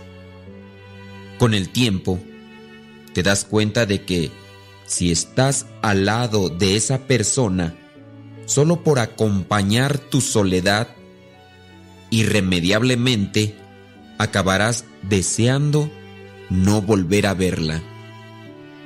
Con el tiempo, te das cuenta de que los amigos verdaderos valen mucho más que cualquier cantidad de dinero. Con el tiempo, entiendes que los verdaderos amigos son contados y que el que no lucha por ellos, tarde o temprano, se verá rodeado solo de amistades falsas. Con el tiempo, aprendes que las palabras dichas en un momento de ira pueden seguir lastimando a quien heriste durante toda la vida. Con el tiempo, aprendes a disculpar, cualquiera lo hace, pero perdonar es solo de almas grandes. Con el tiempo, comprendes que si has herido a un amigo duramente, muy probablemente la amistad jamás volverá a ser igual. Con el tiempo, te das cuenta de que cada experiencia vivida con cada persona es irrepetible. Con el tiempo, te das cuenta de que el que humilla o desprecia a un ser humano, tarde o temprano sufrirá las mismas humillaciones o desprecios multiplicados. Con el tiempo, aprendes a construir todos tus caminos en el hoy, porque el terreno del mañana es demasiado incierto para hacer planes. Con el tiempo, comprendes que apresurar las cosas o forzarlas a que pasen ocasionará que al final no sean como esperabas. Con el tiempo, te das cuenta de que en realidad lo mejor no era el futuro, sino el momento que estabas viviendo justo en ese instante. Con el tiempo, aprenderás que intentar perdonar o pedir perdón, decir que amas, decir que extrañas, decir que necesitas, decir que quieres ser amigo ante una tumba, ya no tiene ningún sentido. Pero, desafortunadamente, solo con el tiempo. Y como hoy es tiempo, te mando muchísimos saludos. Para los que ya no estamos juntos, les deseo lo mejor y espero que con el tiempo nos volvamos a reencontrar y que todo lo que hagan sea para bien. No dejemos pasar mucho tiempo, porque puede ser que se nos acabe en esta vida el tiempo. Recuerda que si no tienes mucho tiempo y tienes muchas cosas que hacer, organiza las actividades en tu tiempo para que puedas hacer el mayor número de cosas en ese poco tiempo. Principalmente, ten en cuenta a Dios, porque si te llenas de Dios, si platicas con Dios, si recibes la fortaleza que viene de lo alto, podrás hacer muchas cosas en este tiempo. El tiempo de Dios siempre es perfecto. No presiones, espera, ora y haz lo que te toca. Dios responderá en su momento. No dejes pasar mucho tiempo. Ora y trabaja para que en algún día alcancemos llegar a la presencia de Dios.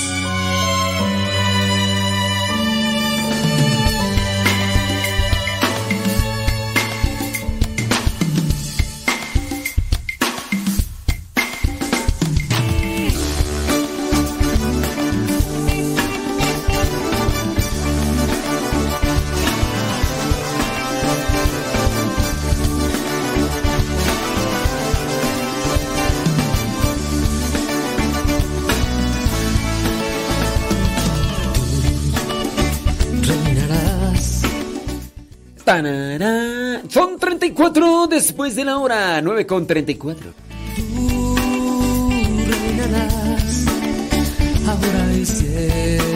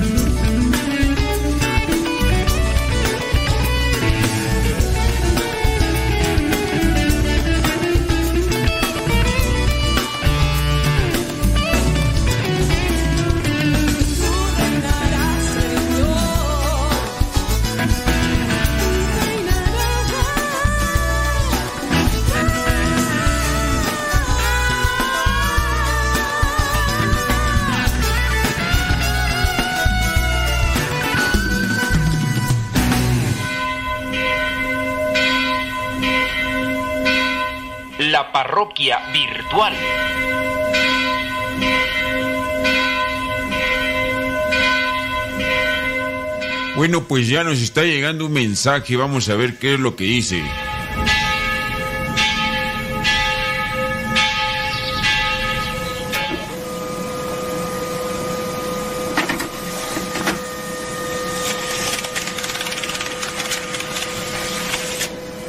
¿Cómo es posible que la Biblia tenga errores científicos? Por ejemplo, diciendo que Josué paró el sol. Josué no pudo parar el sol, pues el sol no da vueltas alrededor de la tierra, sino que es la tierra la que gira en torno al sol. Por favor, padre, aclare esto para dar una respuesta. Yo creo que aquí viene la confusión de muchos porque la Biblia ni es un libro histórico, ni es un libro científico. Es un libro o es un conjunto de libros religiosos. No enseña ciencia, sino religión. Y también hay que tener en cuenta que en la Biblia se habla como la gente de su tiempo que hablaba o pensaba. Y aquí, pues en aquel tiempo pensaban que la Tierra era el centro del universo. Pero esta inexactitud en su modo de hablar no tiene que extrañarnos. Hay que ver que también en nuestro tiempo tan científico y técnico decimos expresiones como el sol sale en la mañana y el sol se mete en la noche.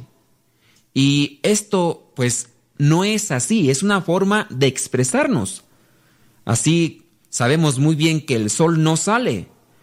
La Tierra gira en torno al sol y es por eso que cuando está dando ese giro podemos ver al sol y pensamos que sale.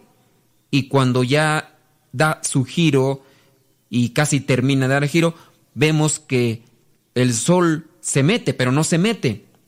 Hay que entender también que la Biblia habla en torno a lo que sería el modo de hablar de aquella gente.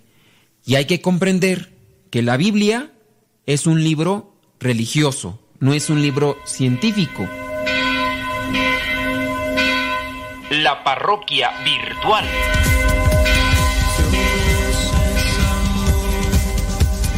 Dios es amor, el que vive en amor. Concierto católico de alabanza y oración. Este próximo 15 de octubre en Texcoco, Estado de México.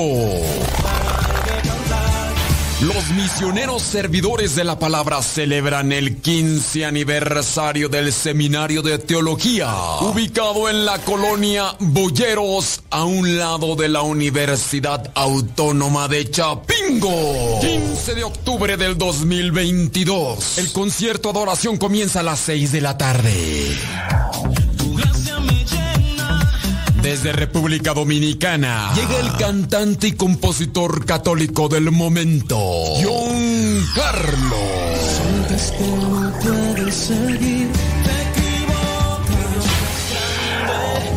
Dios es estás tan alto,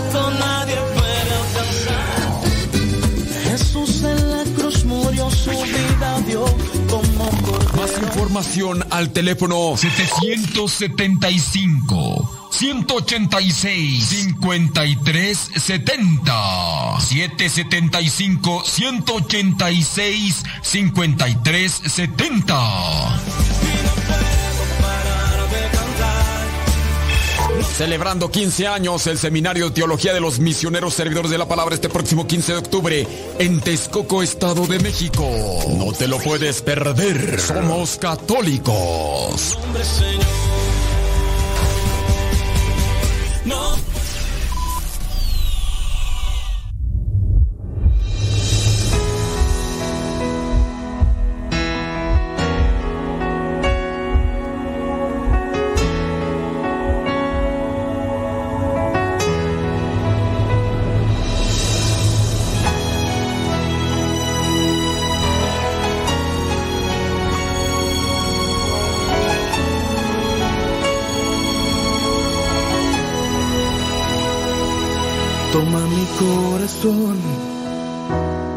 Hazlo de nuevo,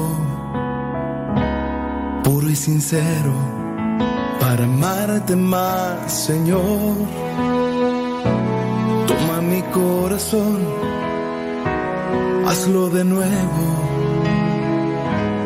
puro y sincero, para amarte más, Señor.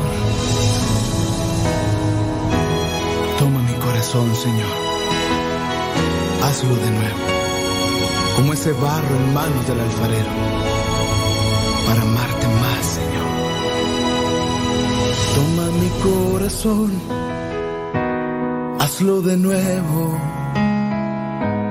puro y sincero, para amarte más, Señor. Toma mi corazón, hazlo de nuevo, limpia con el fuego de tu amor. Y moldea cual barro en el alfarero. Tomar tu forma yo quiero en tu perfección de amor. Y construye en mi corazón solo un templo que adorarte sea mi alimento para siempre, mi Señor. Y moldea cual barro en el alfarero, tomar tu forma yo quiero en tu perfección de amor. Y construye en mi corazón solo un templo que adorarte sea mi alimento para siempre, mi Señor.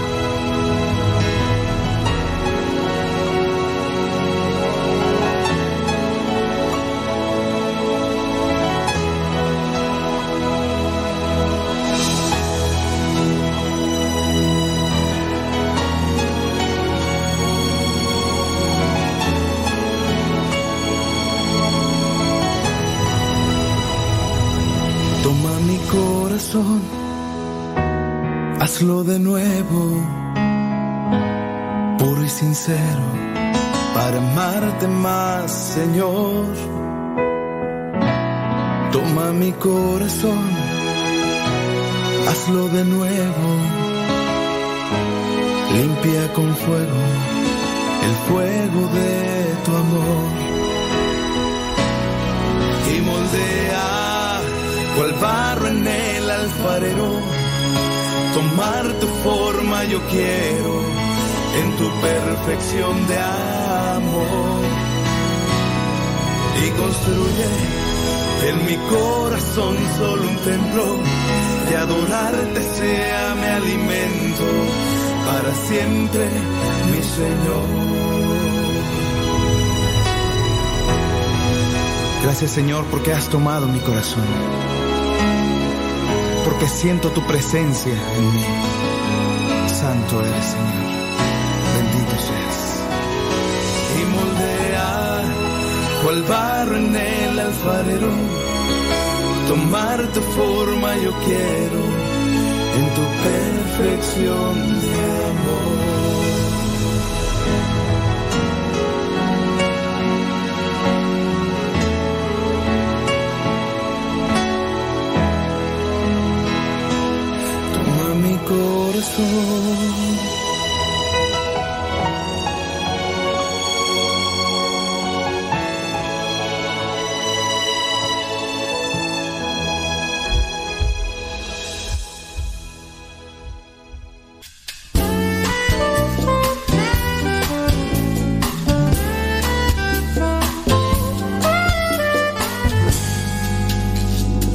Una carta de mi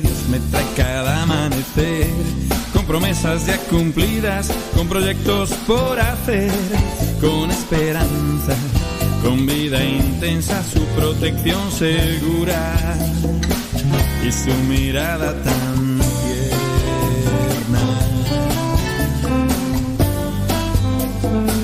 Una carta de mi Dios me trae cada amanecer con caricias y con gestos que me hacen sentirme bien.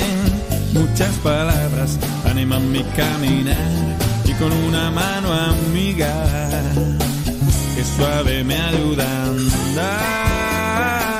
Oh,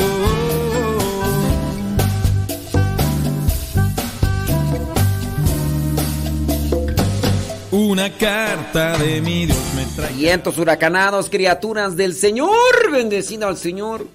Un saludo a la señora Gaby Ordaz, por ahí anda conectada. Saludos. Saludos a la Chuchis. Chuchis. ¿Cómo anda la Chuchis? Yo espero que todo bien. Saludos al padre Enrique que me está mandando un mensaje. ¿Qué pasó en padre Enrique? Ah, ya me mandó una foto. Déjame, te mandé una. Ah, valga María. Ahí está. Mira nada más, lo tienen amarrado al pobrecito chilindrino. ¿Cómo es eso? ¡Suéltenlo! ¡Que lo suelten! Sí, pues imagínate. Pues, ay, Dios mío, tanto espacio y. Dice que anda bien contento. ¿Cuál contento? Amarrado el perro, hombre. No. Claro. Por ahí, por ahí nos vemos, señora Gaby Ordaz. Por ahí voy a andar. No, amarrado con no. Pero amarrado no va a estar contento el chilindrino. Pues sí, no, no, no, no. Ni modo. Sí. Anda haciendo comida la señora Gaby. ¿Qué está haciendo de comer, oiga? Digo, a ver si se despierta la lombriz. Y a ver si nos da hambre. ¡Chuchis! ¿Qué vas a comer, chuchis? Vamos a ver la chuchis, ¿qué va? ¿Qué va a comer? Dice... Ah, ah, ya, bueno, pues es que dice que... Pues ni, ni modo, yo queriéndole sal- Saludos a los que nos están escuchando. Gracias, muchas gracias. Saludos, dice desde Marión, Carolina del Norte. Lupe Barriga, gracias. Saludos a Lupita Araujo, allá en Celaya, Guanajuato. Araceli Flores en San Luis Potosí, gracias. Saludos a Andy Peralta hasta Huichapan, Hidalgo. Saludos, dice. turu.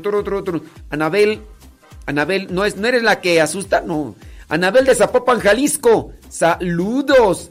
Dice por acá Mari Biguri desde Cuautitlán, Estado de México. Saludos a Marta Juan Torres. Que bueno, no le vamos a mandar saludos porque dice que le está fallando el internet, entonces, pues no le vamos a mandar saludos, pues de no está, no está escuchando, pues ni modo. Saludos, dice por acá, ¿quién más tú? Bla, bla, bla, bla, bla, bla. ¿Dónde está tú? Y aquí dice, mm, desde Silmar. Saludos, dice Vanessa Zapata desde Texas. Gracias, muchas gracias. Saludos a Jiménez Fellita allá en Ohio. Gracias. Saludos a Antonella Ramírez desde Burbank, California. Eh, ¿Quién más tú? Plin, plin, plin. Saludos desde Chandler, Arizona. Gracias, muchas gracias. Allá está María Gamino. Gracias. Saludos Odalis. ¿Qué es eso? Allá en Perú. Gracias. Bueno, tenemos preguntas. Vámonos con preguntas. Dice, cuando hay un cuando hay un retiro matrimonial. Bueno, yo estoy en una casa de retiros. Aquí cada rato hay retiros, Dani. ¿Sí? Aquí hasta entre semana hay retiros. Estoy en una casa de retiros ahora aquí en la misión y pues ya. ¿Sí? No sé dónde tú quieras los retiros, ¿verdad? Pero sí. Mira, dice la señora Gaby que está haciendo una, una sopa campesina. ¿Quién sabe qué será eso? Ah, dicen que dicen que tienen amarrado al chilindrino porque se come los pollos. Pues déjenlo, tiene hambre. Tiene hambre. Que dejen libre al chilindrino, dice, con tanto espacio. No, es que el chilindrino. El chilindrino este. Se lo llevaron allá y está en una casa de religiosas y tiene mucho espacio, pero pues se come los pollos. Esa es la cuestión. Dice, una pregunta. Eh, ¿qué, tú? ¿Será que, dice, ¿será que me bloqueó? No, no te bloqueó, estoy mirando aquí tú. ¿Será que me bloqueó? Dice que ya no me saluda ni lee mis mensajes. No, no te he bloqueado. Pero si quieres, este, te bloqueo. Saludos a Rocío desde Oregon. Ay, María López, María López, tumba la cerca tope. Saludos. Saludos, Dani. No nos, no nos dice dónde nos escucha, pero bueno. Deja mirar por acá. Tenía una pregunta. Dice, yo tengo una pregunta. A ver, pregúntame. Dice, ¿es posible que una persona pueda recibir el sacramento de la unción de los enfermos sin pertenecer a la religión católica en una situación grave, solo con el hecho de que la persona haya pedido el sacramento antes de estar grave? No. Si la persona no es cristiana católica, no puede recibir eh, ningún sacramento. No lo puede recibir. Incluso si la persona ya es grande y quisiera algún sacramento, en el caso del bautismo, tendría que dársele una preparación, o a menos de, pues bueno, el del bautismo quizás sí, ¿verdad? Sí, el del bautismo sí, pero si es grande, necesita formación, pero no, no puede. No puede recibir ningún sacramento personas que estén fuera de la Iglesia Católica. Y los que estamos dentro de la Iglesia Católica necesitamos previamente, necesitamos antes el sacramento de la confesión para recibir cualquier otro sacramento. En este caso también el, lo que vendría a ser la unción de los enfermos. Antes de la unción se recibe la confesión. Antes de la unción se recibe la, confesión. Así que ahí está para la persona que preguntó. Déjame ver quién más por acá. Bli, bli, bli, blu, blu, blu, bla, bla, bla. Dice que te pido oración y todo lo demás. Déjame ver acá dónde está la pregunta. No diga mi nombre, por favor. Sí, no vamos a decir tu nombre. ¿Cómo hacer con la familia de la pareja, del cónyuge? De una u otra forma, siempre habrá esa ocasión de comunicación, ya sea en momento de dar una ayuda, en situación de necesidad. De dinero de acá para allá, nunca de allá para acá. Eso no me inquieta, pero sí son de esas personas que siempre están, se están quejando de su vida. Si les apoyas, se quejan. Si no puedes apoyarles, es peor. Si les cobras, no tienes corazón. ¿Por qué estás? Miren, nosotros debemos de saber torear a la gente. También depende de uno. Si uno les hace caso a los que nos están eh, timando, a los que nos están eh, pues nada más tanteando, pues nada más no. Entonces uno también debe ser abusadillo. Si en tu familia encuentras de ese tipo de personas que cada vez que platicas con ellos se tiran al suelo para que los levantes, pues tú ya tienes que agarrarles el modo, o sea, pues ya, ya sabes que van a venir con lo mismo. Y después, si tú les das, pues van a estar ahí diciendo, no, te lo agradezco, van a estarte haciendo la barba a más no poder. Y si les prestas algo de dinero, porque le dices, te lo voy a prestar, pero si en su caso les cobras y te dicen, no, es que no tienes corazón, a ti te ha ido muy bien, Dios te ha bendecido, tú tienes retiarta suerte, porque a veces se maneja el, el término este de, tú tienes retiarta suerte. Eh, ojalá hoy estuviera en tu lado y si yo estuviera en tu situación, yo no te andaría cobrando. Es más, yo hasta te daría más. Porque así son. Yo hasta te daría más. Uh, yo, yo hasta, no, no, no, no. Entonces, sí, uno debe tener cuidado porque muchas de las veces, muchas de las veces, las personas pues le agarran a uno el modo. Le agarran a uno el modo y entonces, pues ya te, te van, a, te van a tantear. Entonces, agárrales tú antes el modo para que no te, estén ahí jugando, porque si no, Dios, eh, hay que conocer a la gente, Dios mío, porque si no, y ya cuando tú los conozcas y sepas, no les hagas mucho caso, porque si no te vas a intoxicar, te vas a contagiar de su misma situación y después ya no vas a poderles saludar a gusto. Ya no, saculo de eso, ya no, no me ayuda, dice. Y si mejor pintas tu raya, sí, tienes que pintar una raya. Pero más que pintar la raya es eh, saber torear a la gente. Saber torear a la gente para que no te para que no te, den un cornazo, para que no te lastimen. Es que ¿qué quieres? Es la familia. Es la familia. Dice, y te limitas a la comunicación necesaria. Sí, es a veces lo más sano. En cuanto a cuestiones de los papás del cónyuge, tener una distancia para no hacer muina, pero como que la conciencia reclama, dependiendo, tú también tienes que moderar tu conciencia y decir, no estoy haciendo malo, no estoy afectándolos, no es mi obligación, no es mi responsabilidad. Lo que pueda, puedo. Y si no puedo, pues ni modo, ahí. Pero sí hay que... Y en este caso puede ser que se esté refiriendo a los papás del esposo. Y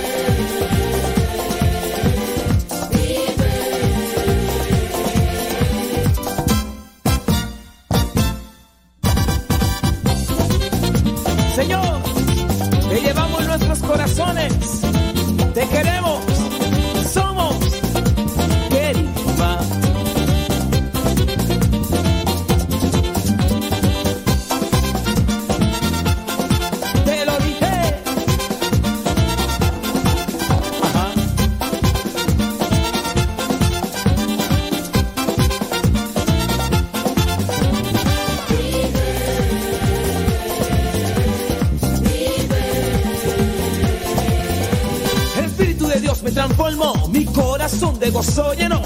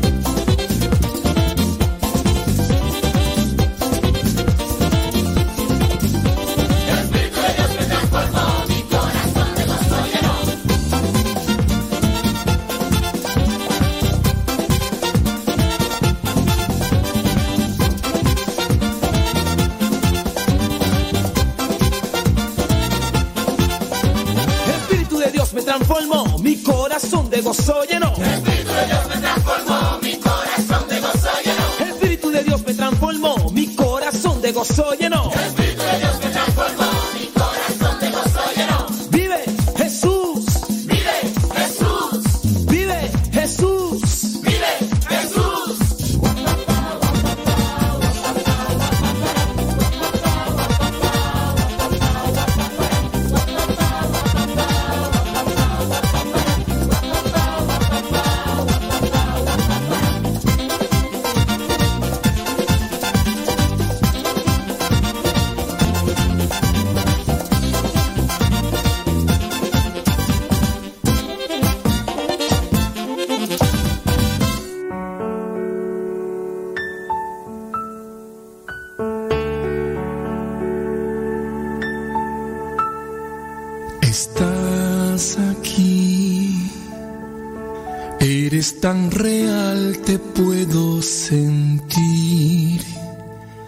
Estás aquí, tu presencia llena mi existir.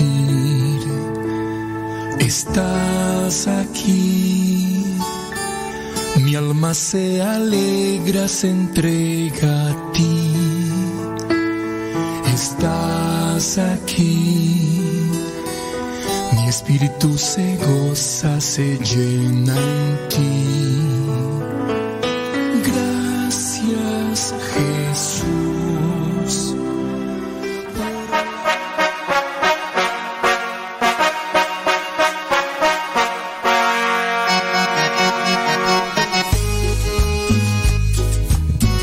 ¿Qué andas haciendo a esta hora del día? Gracias, muchas gracias a los que andan en la chamba, a los que andan manejando, a los que andan echándole algo a la, a la tripa, a los que están descansando donde quiera que estén. Muchísimas gracias, Blanca. Blanca de Rodríguez desde Oregón. Saludos. Y sí, no, no sé yo a qué se refiere eso. Dice... mm, Dice, blu, blu. saludos a Herme González desde Austin, Texas. Saludos, Beatriz Ramos Ayala desde Dallas, Texas. Gracias. Allá en Nashville, Elsa Mariscal. Saludos, gracias. Déjame ver quién más está. Yesenia Martínez en Toluca, San Mateo, Atenco, Toluca. Gracias, muchas gracias. Lupita Medina allá en Los Ángeles, California. Maki Beni de Simapán Hidalgo. Gracias. Saludos Tere Ávila desde Escondido, California. Evangelina Gutiérrez desde Redondo Beach, California. California. Ricardo Galicia desde Santa María, Cuescomac. Dice que a darle, que es mole de olla, claro. Así merengues, tengues. Cesarea Alquicina desde Phoenix, Arizona. ¿Tiene preguntas? Bueno, láncelas. Es momento, es momento.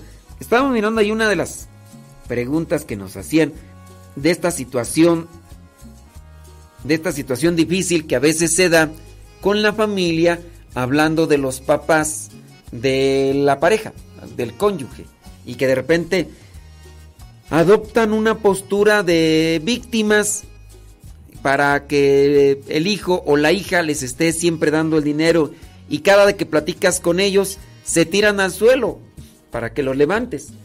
Y cuando se tiran al suelo, pues está medio difícil a veces. Si es que es una situación que tú dices, pero, pero ¿qué es eso? Pues sí, hay que tratar de, de acomodar ahí una situación y, y qué mejor que pues, tener ideas claras, qué es lo que se tiene que hacer en esas circunstancias. Dice por acá la misma persona, dice, pero si de alguna comunicación era- eran, eras personas van, esas personas esas personas van y se lo cuentan a otros, le agregan o quitan, se toma a mal y termina uno siendo un tirano. De cobrarlo prestado, ya ni hablamos. Miren, les, les digo, ustedes, cuando actuemos con rectitud, con verdad y con libertad, conciencia tranquila y en paz corazón, conciencia tranquila y en paz corazón, que haya personas que levantan falsos, que exageran y que te presentan como el malo, equivocado, pues cada quien, cada quien, o sea, allá ellos, la verdad siempre sale. Si hay personas que, que quieren solamente ensuciar tu imagen o tu persona, pues bueno, pero ustedes en rectitud, no es mi obligación, no tengo responsabilidad, no tengo que andar saciando solamente el egoísmo de, de ciertas personas. Y listo, Calisto. Déjame ver por acá quién anda. Saludos, don David Trejo. Trabajando duro y tupido, dice con Tocho Morocho, allá en Greenville, Texas. Dice por acá. Déjame ver, estoy enfocándome en lo de las preguntas. Porque, pues, son, yo, pienso que ahorita también hay que tratar de, de ayudar a las personas que están ahí ya conectadas. Dice, saludos, más saludos, sa- más saludos y más saludos. Y más saludos, y más saludos, y más saludos, y más saludos. Eh, dice por acá una persona. mm, aquí una pregunta. ¿Qué se debe hacer para estar en gracia? ¿Qué se debe de hacer para estar en gracia? Acuérdate que estar confesado es estar en gracia. Estar en gracia es como estar limpio, purificado, es estar con Dios. Te confiesas, comulgas, estás en gracia. Es como, ¿qué hago para estar limpio? Pues bañate y no te ensucies ¿Y cómo le hago para estar eh, limpio y, y- pues no, no te revuelques en el lodo? Y para estar en gracia, no te revuelques en el pecado, no te dejes llevar. Y así. No sé si es clara la analogía, pero ¿qué hago para estar limpio? No te ensucies. Y al mismo tiempo, bañate seguido, confiésate seguido, haces oración. Dice, ¿qué se debe de hacer? Bueno, ahí está. Que Dios, de Dios, ¿qué, qué y qué hay que hacer para estar en gracia de Dios? Bueno, ya ahí, co- con esa analogía yo pienso que sí se entiende claramente. ¿Qué hago para estar limpio? No te ensucies. Y si te ensucias, lávate, bañate y listo. Dice otra persona por acá, ¿qué piensa usted de tener seguro de vida? Un sacerdote nos dijo una vez que no nos preocupáramos mucho por eso, que era mejor preocuparnos por entrar al reino de Dios. Miren, yo pienso que aquí no hay que mezclar las cosas. Una cosa es la obsesión por lo material que a veces uno puede tener. Voy a poner el caso. Te obsesionas por tener seguro de vida. Te está robando demasiada atención tener seguro de vida, la preocupación. La mayor preocupación debe estar bien con Dios, pero que tengamos que hacer son seguridades materiales. El seguro de vida, digo, si yo lo pudiera pagar, pues yo lo pago. Yo voy a ir a un lugar, yo lo pago. El seguro del carro te resguarda, te previene. No, no le pongas seguro al automóvil. Eso también es seguridad para el otro. Si yo golpeo, el seguro le va a pagar al otro las cosas materiales. Y entonces también es seguridad para el otro.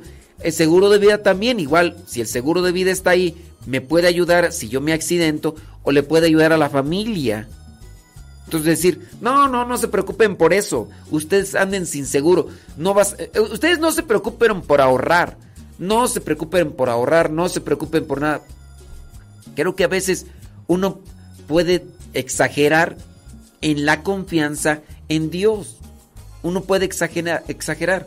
Uno va a decir, no, yo voy a seguir siempre vi- eh, en la vida caminando confiando en Dios. No, no voy a trabajar. Es más, yo voy a esperar que Dios me dé todo. ¿De veras? O sea, eso es lo que Dios quiere, que, que no te preocupes así por nada y, y que solamente te la dediques a estar allá acostado. Es más, tú vas a llegar a un terreno de una casa y vas a habitar porque Dios te ha dicho que no te preocupes y esa casa alguien más la hizo para ti. Alguien más la hizo para ti, entonces tú no te preocupes porque Dios te lo va a dar todo. Dios, entonces tú no trabajes, tú no esfuerces, tú no te sacrifiques, tú nada. Digo, ¿de veras eso Dios quiere? Con, con un seguro de vida, si es que puedes pagarlo y hay una necesidad, pues hay que pagarlo. Digo, no sé. Ahí sería cuestión de analizar. Eh, saludos. Dice por acá, pregunta. Bli, bli, bli. Ok, dice. ¿Dónde está la pregunta tú?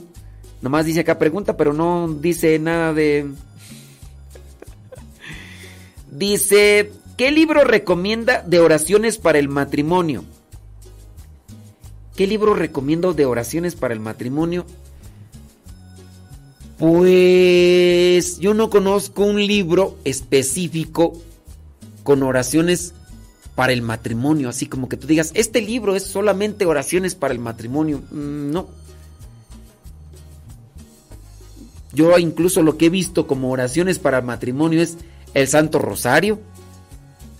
Si se reza en pareja, meditar los misterios apropiados para la pareja, pero así como que tú digas específicamente estos son únicamente para matrimonios, yo no yo no conozco, a menos de que por ahí exista alguien que haya compilado puras oraciones para el matrimonio, pero yo la verdad no conozco. Dice, ¿por dónde manda el mensaje? Dice, porque se lo mandé y no tuve respuesta y... Espéreme tantito, espéreme tantito. Bueno, entonces, bli, bli, bli, bli, bli. Ahí está ya lo de la pregunta para las personas que estaban ahí. ¿Tiene preguntas? Láncelas nada más porque... Sí, es que hay aquí unas personas que me están mandando un mensaje de voz. Déjame checar.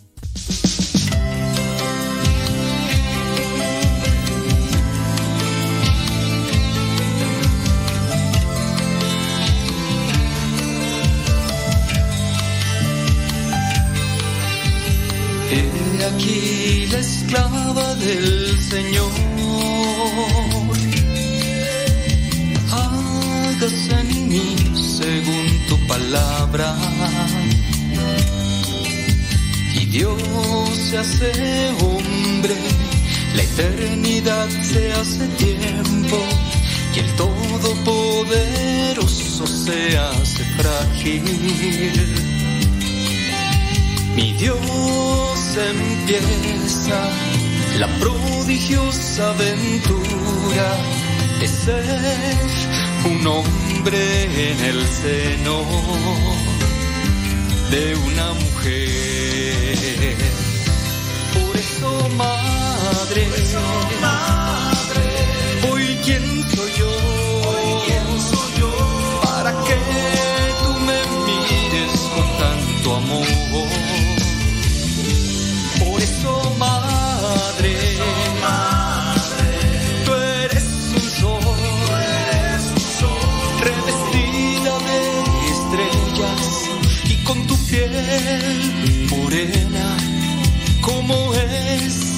la piel de mi nación. María de Guadalupe.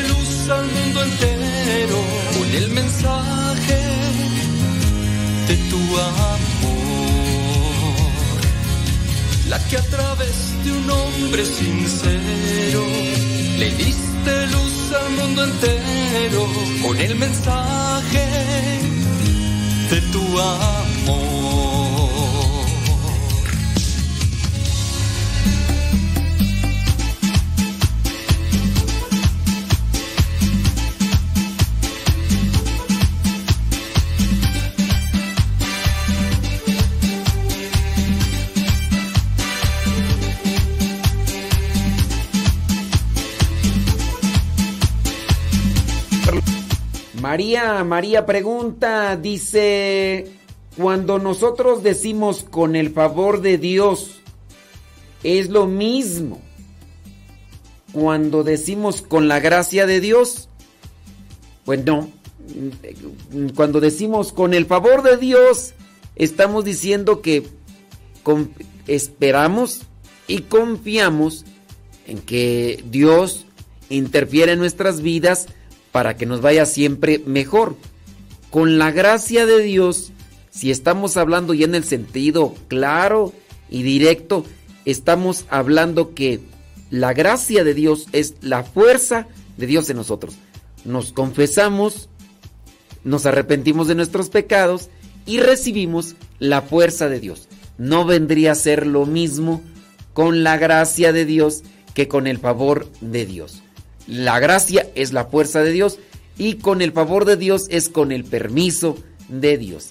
Bueno, criaturas del Señor, vámonos con algunas frases, no del Facebook, frases de San Francisco de Asís que nos ayuden a reflexionar. Ándele pues, saludos. Dice que para la oración que está en el libro de Tobit, la oración de Tobías, su esposa, sí, está esa oración por ahí en la Biblia. Yo podría decir que, que la, la persona que nos preguntaba sobre un libro de oraciones, el libro de los Salmos. El libro de los Salmos es un libro de oraciones que se puede buscar, se pueden elegir los salmos que se apeguen. Acuérdense que en el libro de los Salmos encontramos diferentes géneros de oración, de alabanza, de adoración, de petición, de acción de gracias.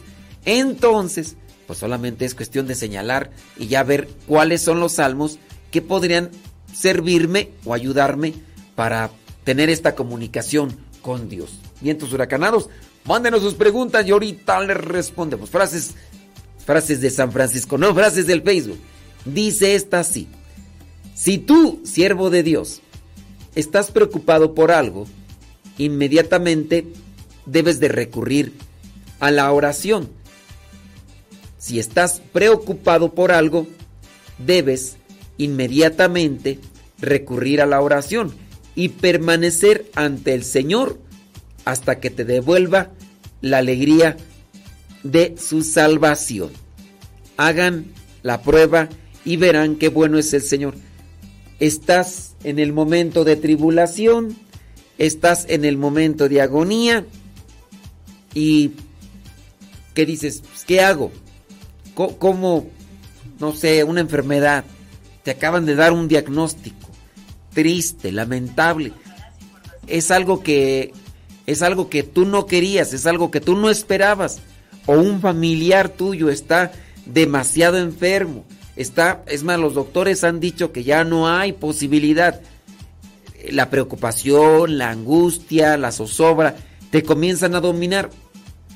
Cuando estás preocupado por algo, inmediatamente dice San Francisco de Asís, debes de recurrir a la oración. Incluso esas son las palabras que más ayudan.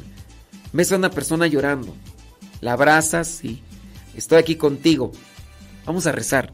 Padre nuestro que estás en el cielo, vamos a hacer esa oración que Cristo nos enseñó. Santificado sea tu nombre. Falleció eh, el familiar de un gran amigo, una gran amiga tuya. Pues haz oración por ella. Abrázala si quieres. Haz una oración. Voy a orar por ti. Padre nuestro que estás, Señor Todopoderoso, te pedimos que eh, le concedas fortaleza, paz, que le concedas la gracia a ella para poderse levantar, por poder seguir adelante. Te pedimos por su tía, por su mamá, por su papá, que se ha adelantado, dependiendo del sufrimiento. Digo, no en todas las personas uno hace oración y ya, sino que En algunos casos se puede hacer. Otra frase de San Francisco de dice, la verdadera enseñanza que transmitimos es lo que vivimos y somos buenos predicadores cuando ponemos en práctica lo que decimos. Somos buenos predicadores cuando ponemos en práctica lo que decimos. Somos buenos predicadores cuando ponemos en práctica lo que decimos. Es algo que a muchos de nosotros nos falla. Eh, Digo yo en el caso mío, como ministro, como misionero, como sacerdote, como predicador, que a veces uno presenta lo que Dios quiere de nosotros y uno se lo expone a la gente y a veces somos muy tajantes, muy duros con los demás, pero a veces eso que nosotros queremos que los demás vivan, a veces no lo vivimos nosotros. No lo vivimos nosotros. Recientemente estaba escuchando a alguien que hablaba de la caridad, que hablaba de la compasión y decía, es que no es que muchos de ustedes no son compasivos. Tienen que vivir la caridad. Y estaba hablando desde ese término de señalamiento, de, juicio. Dice, es que ustedes no son caritativos. Es que ustedes no son compasivos. ¿Ustedes, saben? Dice, bueno, pero esa misma persona, después de haber predicado, estaba maltratando a alguien. Alguien que, que dijo algunas cosas si- sin una intención mala. Entonces estaba maltratando a alguien y es ahí donde uno dice, este, acabas de hablar de la caridad, acabas de hablar de la paciencia. Es de las personas que más les exige a los demás que, que sean prudentes y todo. Y, y, pues, a veces eso es lo que nos falta. Entonces, la verdadera enseñanza que transmitimos es lo que vivimos. Y somos buenos predicadores cuando ponemos en práctica lo que decimos. También esto podría aterrizar en los catequistas, en los papás, pa- la mamá, que a veces le están diciendo a los hijos que se porten bien cuando ellos mismos no son los que presentan o, o dan una razón para que sus hijos sean bien portados o estén siempre haciendo el bien a los demás. Yo se los dejo ahí nada más para que lo tengan presente y bueno, déjame ver por acá. Dice saludos, dice bli bli bli bli bli. Pregunta, no voy a decir tu nombre, no voy a decir tus saludos porque pues no sea que que después la pregunta ahí me embarra. Déjame dice ahí aquí. Pregunta, ¿qué significado tiene la vestidura blanca en la novia cuando se hace la celebración religiosa del matrimonio? ¿Será cierto que cuando se está viviendo en unión libre y deciden casarse, la novia ya no debe vestirse de blanco? Miren, puede ser que aquí el significado se lo dé la persona en sí. Hace muchos años, hace muchos años, hubo una novia que quería vestirse de negro. Y cuando se lo propuso al sacerdote, el sacerdote obviamente le dijo, no, estás mal de la cabeza, ¿cómo que? ¿Cómo que quieres vestirte de... De, de, de negro? No, estás mal de la cholla. No, no se puede, ¿cómo? ¿Cómo te vas a vestir de negro? Ahora, si bien puede ser uno de los significados inmediatos, cuando tú dices, oye, te vas a casar de blanco, eso significa pureza. Bueno, y yo le preguntaría a la persona que tiene esa interpretación del vestido blanco, le preguntaría, bueno, ¿y si entonces el novio se viste de traje negro, ahí qué significa? Porque bueno, pues, tú eres el que estás presentando, tú eres el que está presentando eh, lo que vendría a ser ahí. eh, un, momento. Tú la que está presentando ahí lo que vendría a ser esta situación. ¿Qué vendría a ser entonces el negro? ¿Qué, ¿Qué vendría a ser entonces el negro? A ver, entonces, si dicen que el blanco es pureza, ¿qué vendría a ser el negro en el esposo? Yo podría decir, sí, el blanco es, en cierto modo, pureza. Los blancos son pureza. Pero si la persona que se va a casar, hablando de la, de la novia y del novio, se han confesado, podemos decir que ellos están en, en pureza. No por lo que hicieron quedan marcados, sino por lo que confesaron y se arrepintieron y por la gracia de Dios ahora están en pureza. La gracia y la misericordia de Dios los hace nuevamente limpios. ¿O no quedan limpios? Pregunto yo. Pregunto yo. Entonces, yo no estoy en contra de que una persona que estaba viviendo en unión libre utilice una vestimenta blanca en el caso de la de, de la de la novia. Yo no estoy en contra. Si alguien está en contra, díganme por qué. Y, si es así, que lo blanco vendría a ser pureza, entonces díganme para entender yo qué significaría para ustedes que el novio ande vestido de negro. A ver.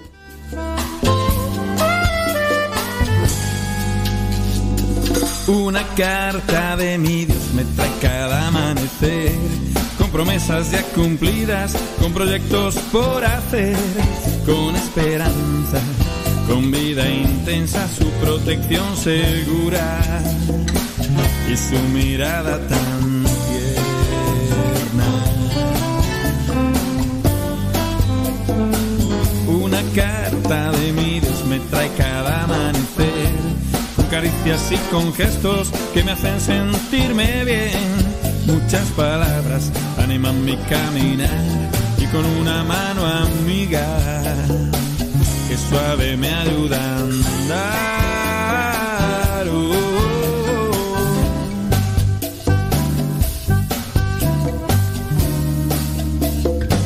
Una carta de mi Dios me trae cada amanecer fotos de mis hermanos, de cómo los puedo ver. De corazón los querré y alguno que aún no es cercano, poco a poco acercaré.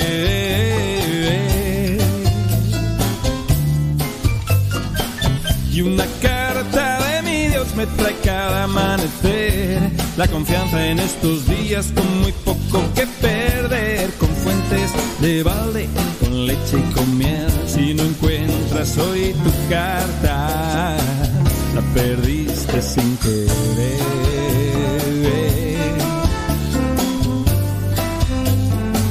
Recibe carta de Dios cada día al amanecer. Te llega tu corazón si tú la quieres leer.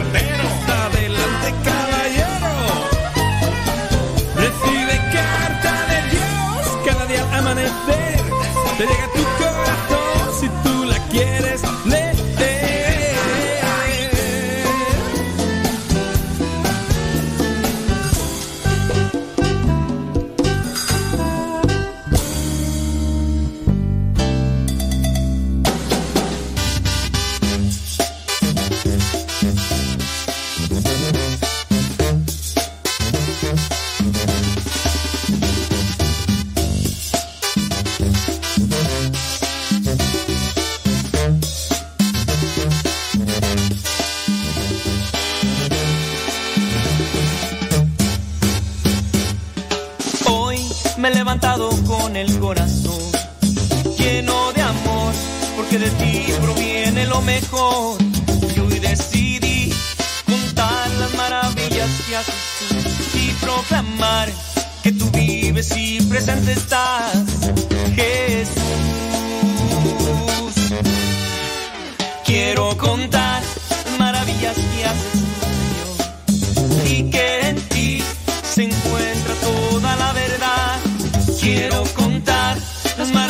que haces tú, Señor, y platicar los milagros que haces tú, Jesús. Quiero contar las maravillas que haces tú, Señor, y proclamar que tú vives y presente estás. Quiero contar.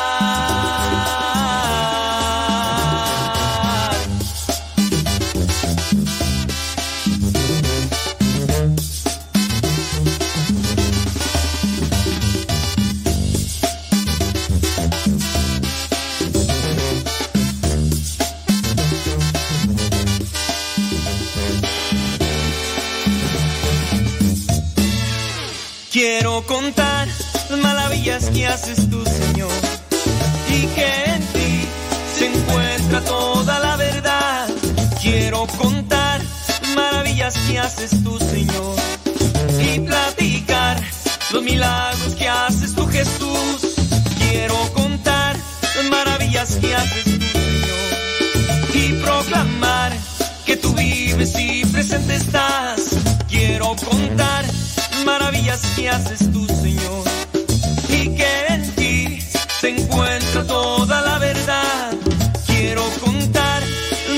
maravillas que haces tú, Señor, y proclamar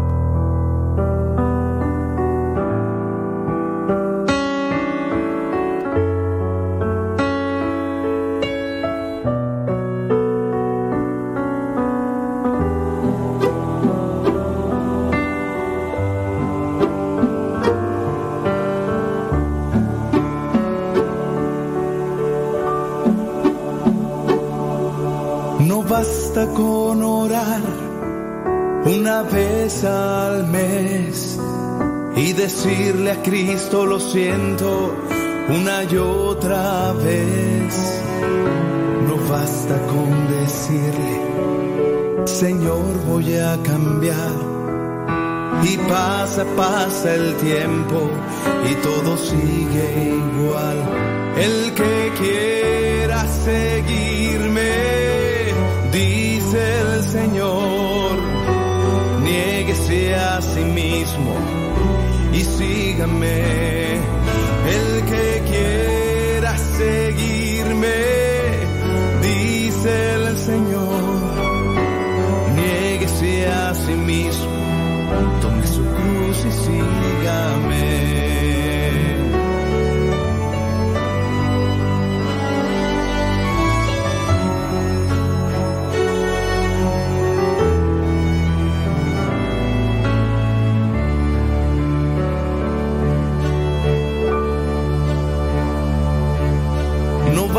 con creer que Él nos ama tanto, que nos quiere como somos, sin pedir un cambio.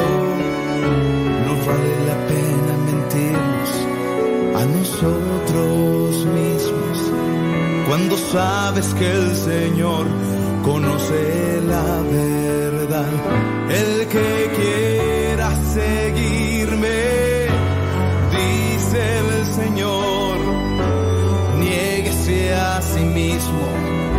y sígame el que quiera ser.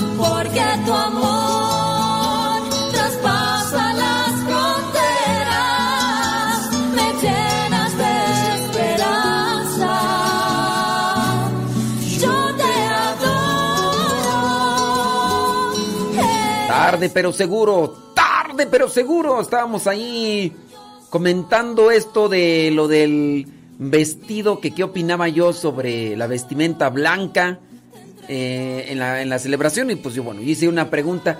Por acá una persona dice, eso del vestido blanco para la novia le sucedió, dice, a la mamá de su hijo. Dice que le dijo un padre que no podía, que porque se había juntado antes y tenía un hijo también. Y yo le dije que no había problema, que se podía casar de blanco. Gracias a Dios se casó un par de meses atrás. Entonces se casaron con, con vestido blanco. Es que miren, pues sí, a lo mejor puede decir eh, que no se case de vestido blanco. Que se case con un vestido mm, durazno, un vestido verde, un vestido qué, rojo, fuchsia. Mm, eh, o sea, eh, son simbolismos, son al final de cuentas como cierto tipo de simbolismos, sí, eh, sociales, pero también personales. Digo, si te has confesado, estás en gracia, estás blanco o no, aunque estemos morenillos, pero en ese caso podemos estar blancos. Dice por acá, saludos, bli, bli, bli. Mm, tiene razón. Bla, bla, bla, bla, bla, bla. Ándele pues, gracias. Dice, hace tiempo eh, lo escuché, lo del vestido blanco de novia.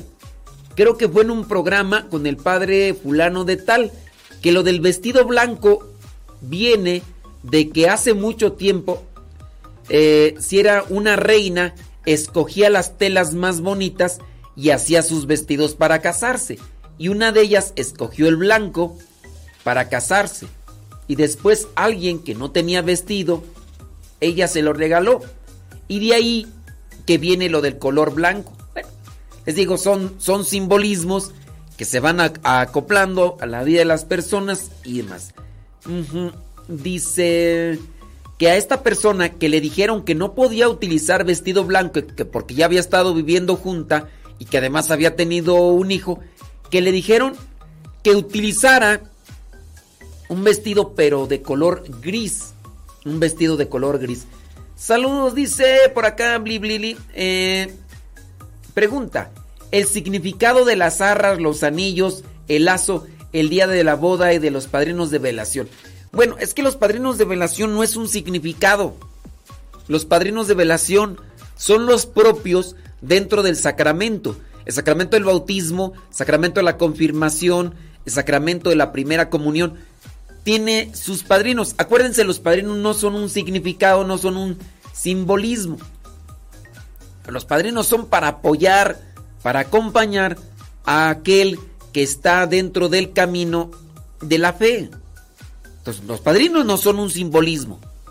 En el caso de el lazo, el lazo sí es un simbolismo religioso de estar unidos, comenzar unidos ante la presencia de Dios y así mantenerse. Habrá otras personas que le agregarán otro tipo de interpretación o elementos para hacerlo como que más sentido, con más sentido el, el simbolismo, pero al final de cuentas es eso. Si no hay lazo en el sacramento del matrimonio, el sacramento del matrimonio como tal es válido. Si no hay arras, el sacramento es válido. Si no hay si no hay anillo, el sacramento es válido. Son simbolismos. La unidad. Por ahí algunos han sacado eh, a relucir un simbolismo con relación al anillo y al dedo que se, que se utiliza para poner el, el, el- anillo. Y empiezan a decir que un nervio que corre y que ese nervio llega al corazón. Entonces, que cuando se ponen el anillo, que, que es algo que, que une los corazones y cosas de esas.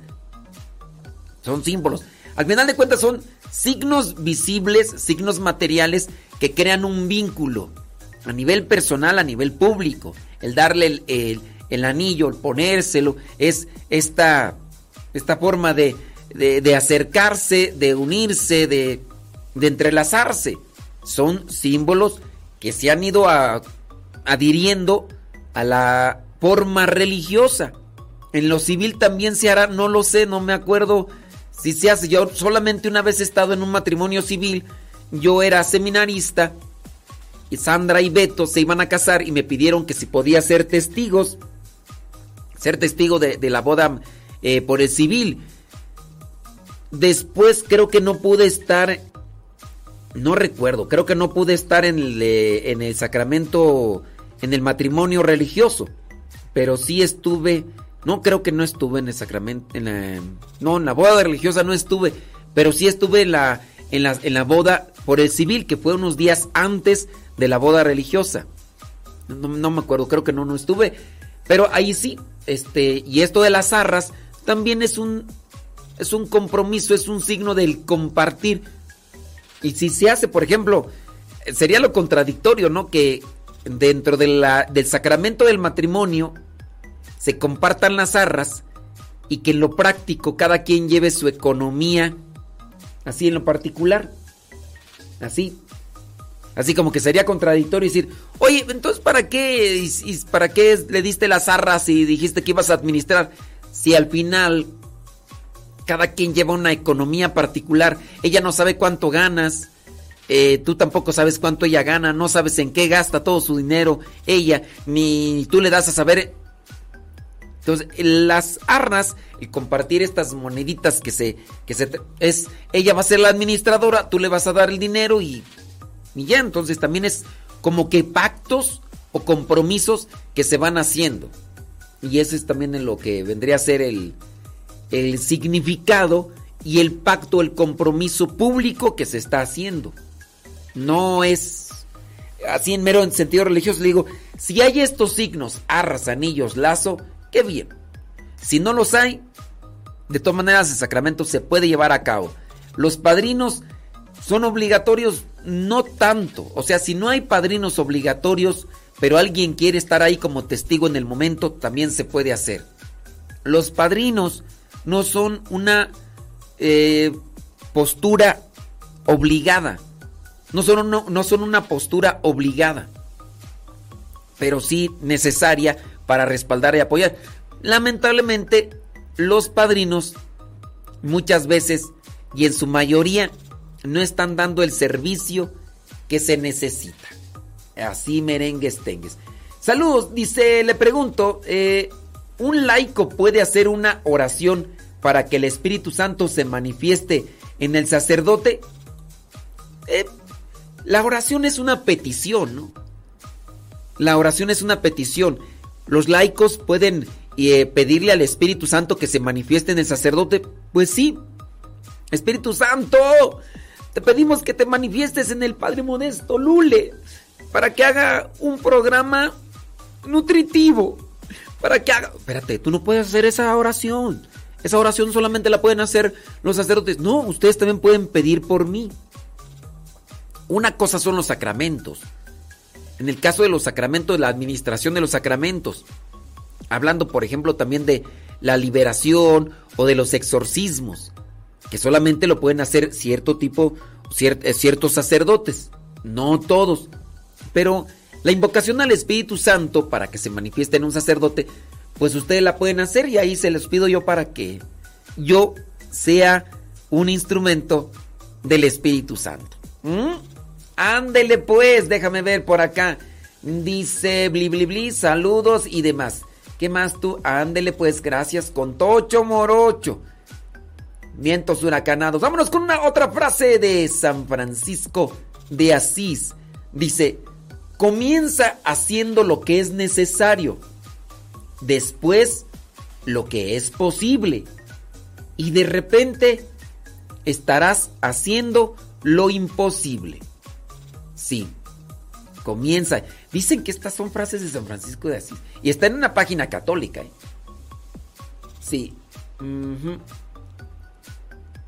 Bueno, dicen que sí es de San Francisco de Asís y lo dice que es en esta página católica, entonces yo voy a creer. Comienza haciendo lo que es necesario, después lo que es posible y de repente estarás haciendo lo imposible. Última frase que compartimos el día de hoy de San Francisco de Asís. Recuerda que cuando abandones esta tierra, no podrás llevarte contigo nada de lo que has recibido, solo lo que has dado. Recuerda que cuando abandones esta tierra, porque estamos de paso, somos peregrinos en este mundo. Recuerda que cuando tengamos que dejar esta tierra no nos vamos a llevar lo que hemos recibido, sino lo que hemos dado.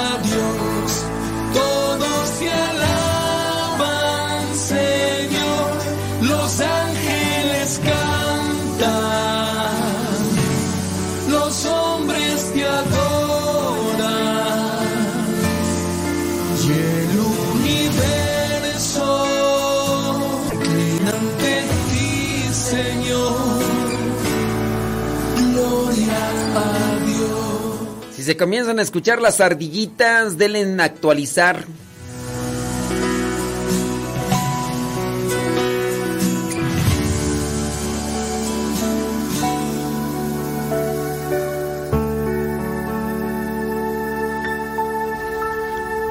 Estás aquí, eres tan real, te puedo sentir. Estás aquí, mi espíritu se goza, se llena en ti. Gracias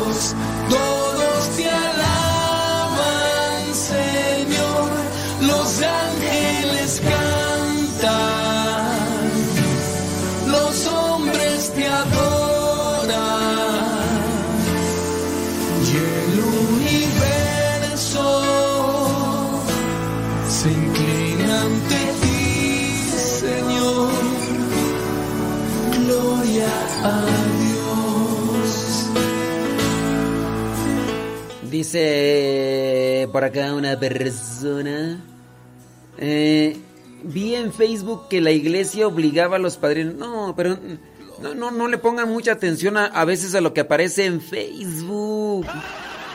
No le pongan. Eh, miren, muchas de las cosas que aparecen allí en páginas de Facebook, páginas inventadas por fulanita, por futanita y menganita, a veces esas cosas no están bien. No, no están bien a veces esas cosas. Entonces, eviten así como que. Miren, o, o me llegó por WhatsApp, ¿no? Me llegó por WhatsApp. Y pues no. Este. Oígame, no. Mejor póngale ahí atención. Es que uno de repente uno recibe imágenes por WhatsApp, eh, recibe imágenes por Facebook y uno las cree. Y pues no.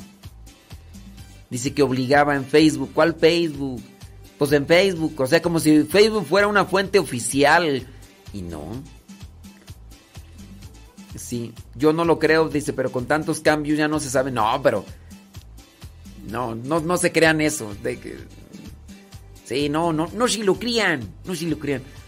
A lo mejor fue un Facebook que hizo un, un ateo. A lo mejor fue un Facebook que hizo un... No sé. Sí. No, sí, no. Tenga mucho cuidado. Tenga mucho, pero mucho cuidado. Eh,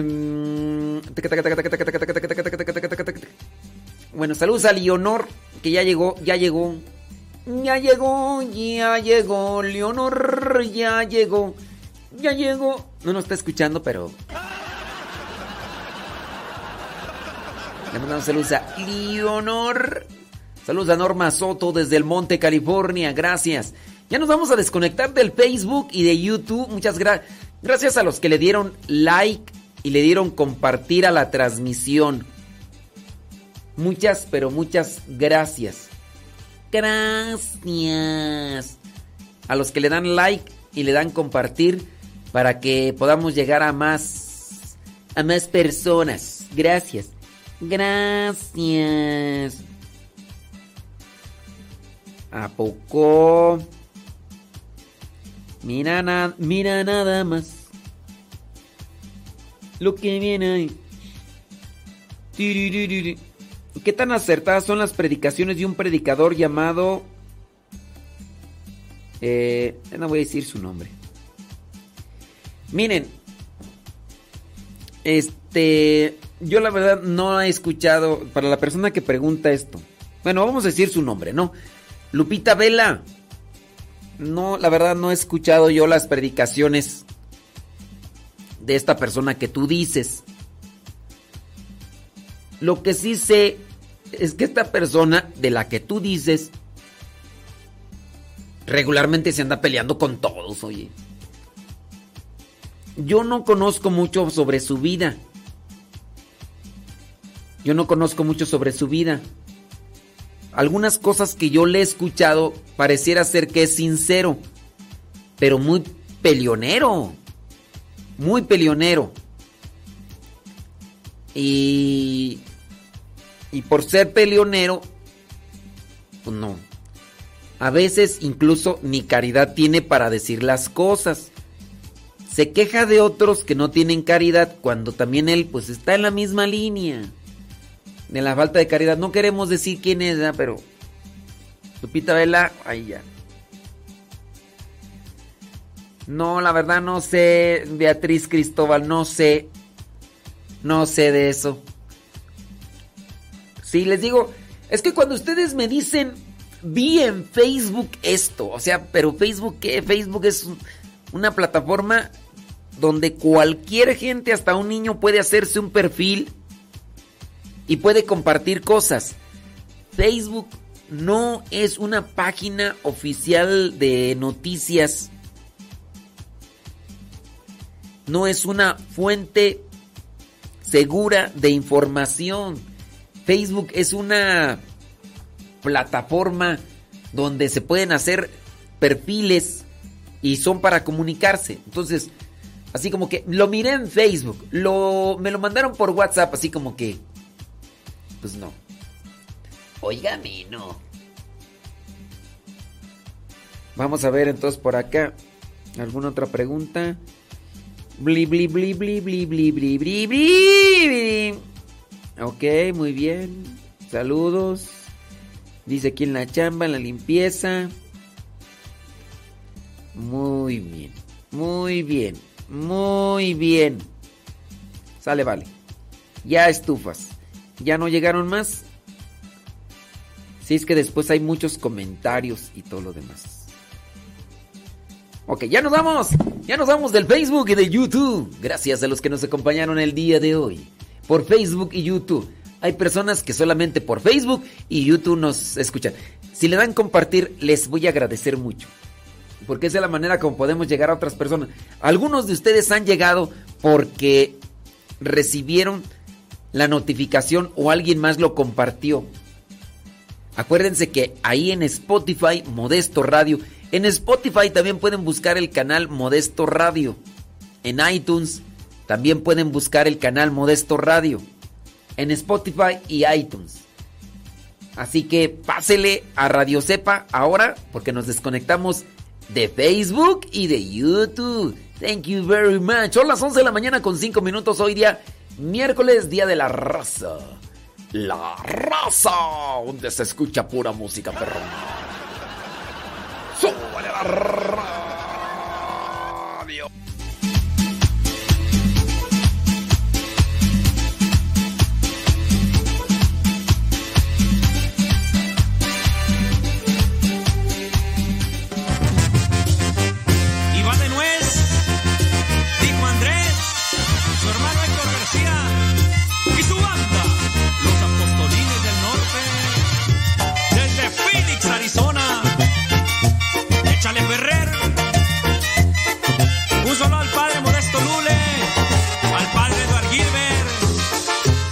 Padrecito Cueto y al padre Chido. ¡Vámonos! En la oscuridad vivía yo, muy alejado de mi Señor. Creía todo menos en ti, porque a todo decía que sí. La bruja Panchita o el mercado, en la herradura patada. ¡Agarren el gato! El gato blanco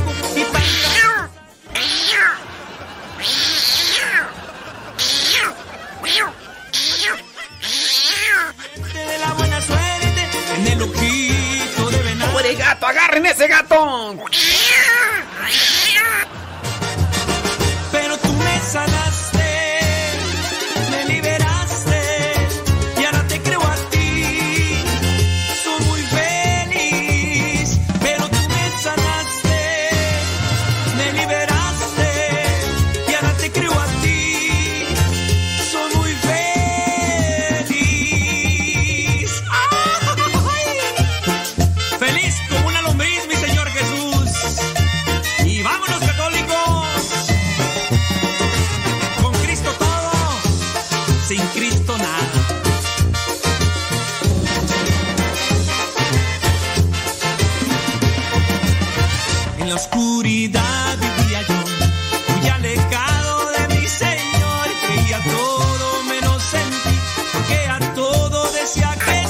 Saludos a Milton, allá desde Bristol, Tennessee. Dice, allá está con su esposa, nos manda una foto. Dice aquí, calentando el lonchi. Milton y Gaby Ramírez. Y nos mandan una foto. Están ahí calentando. Me imagino en la, en la hora de la chamba. Bueno, pues Milton y Gaby Ramírez. Con Tocho, con Tocho Morocho. Agarren ese gato.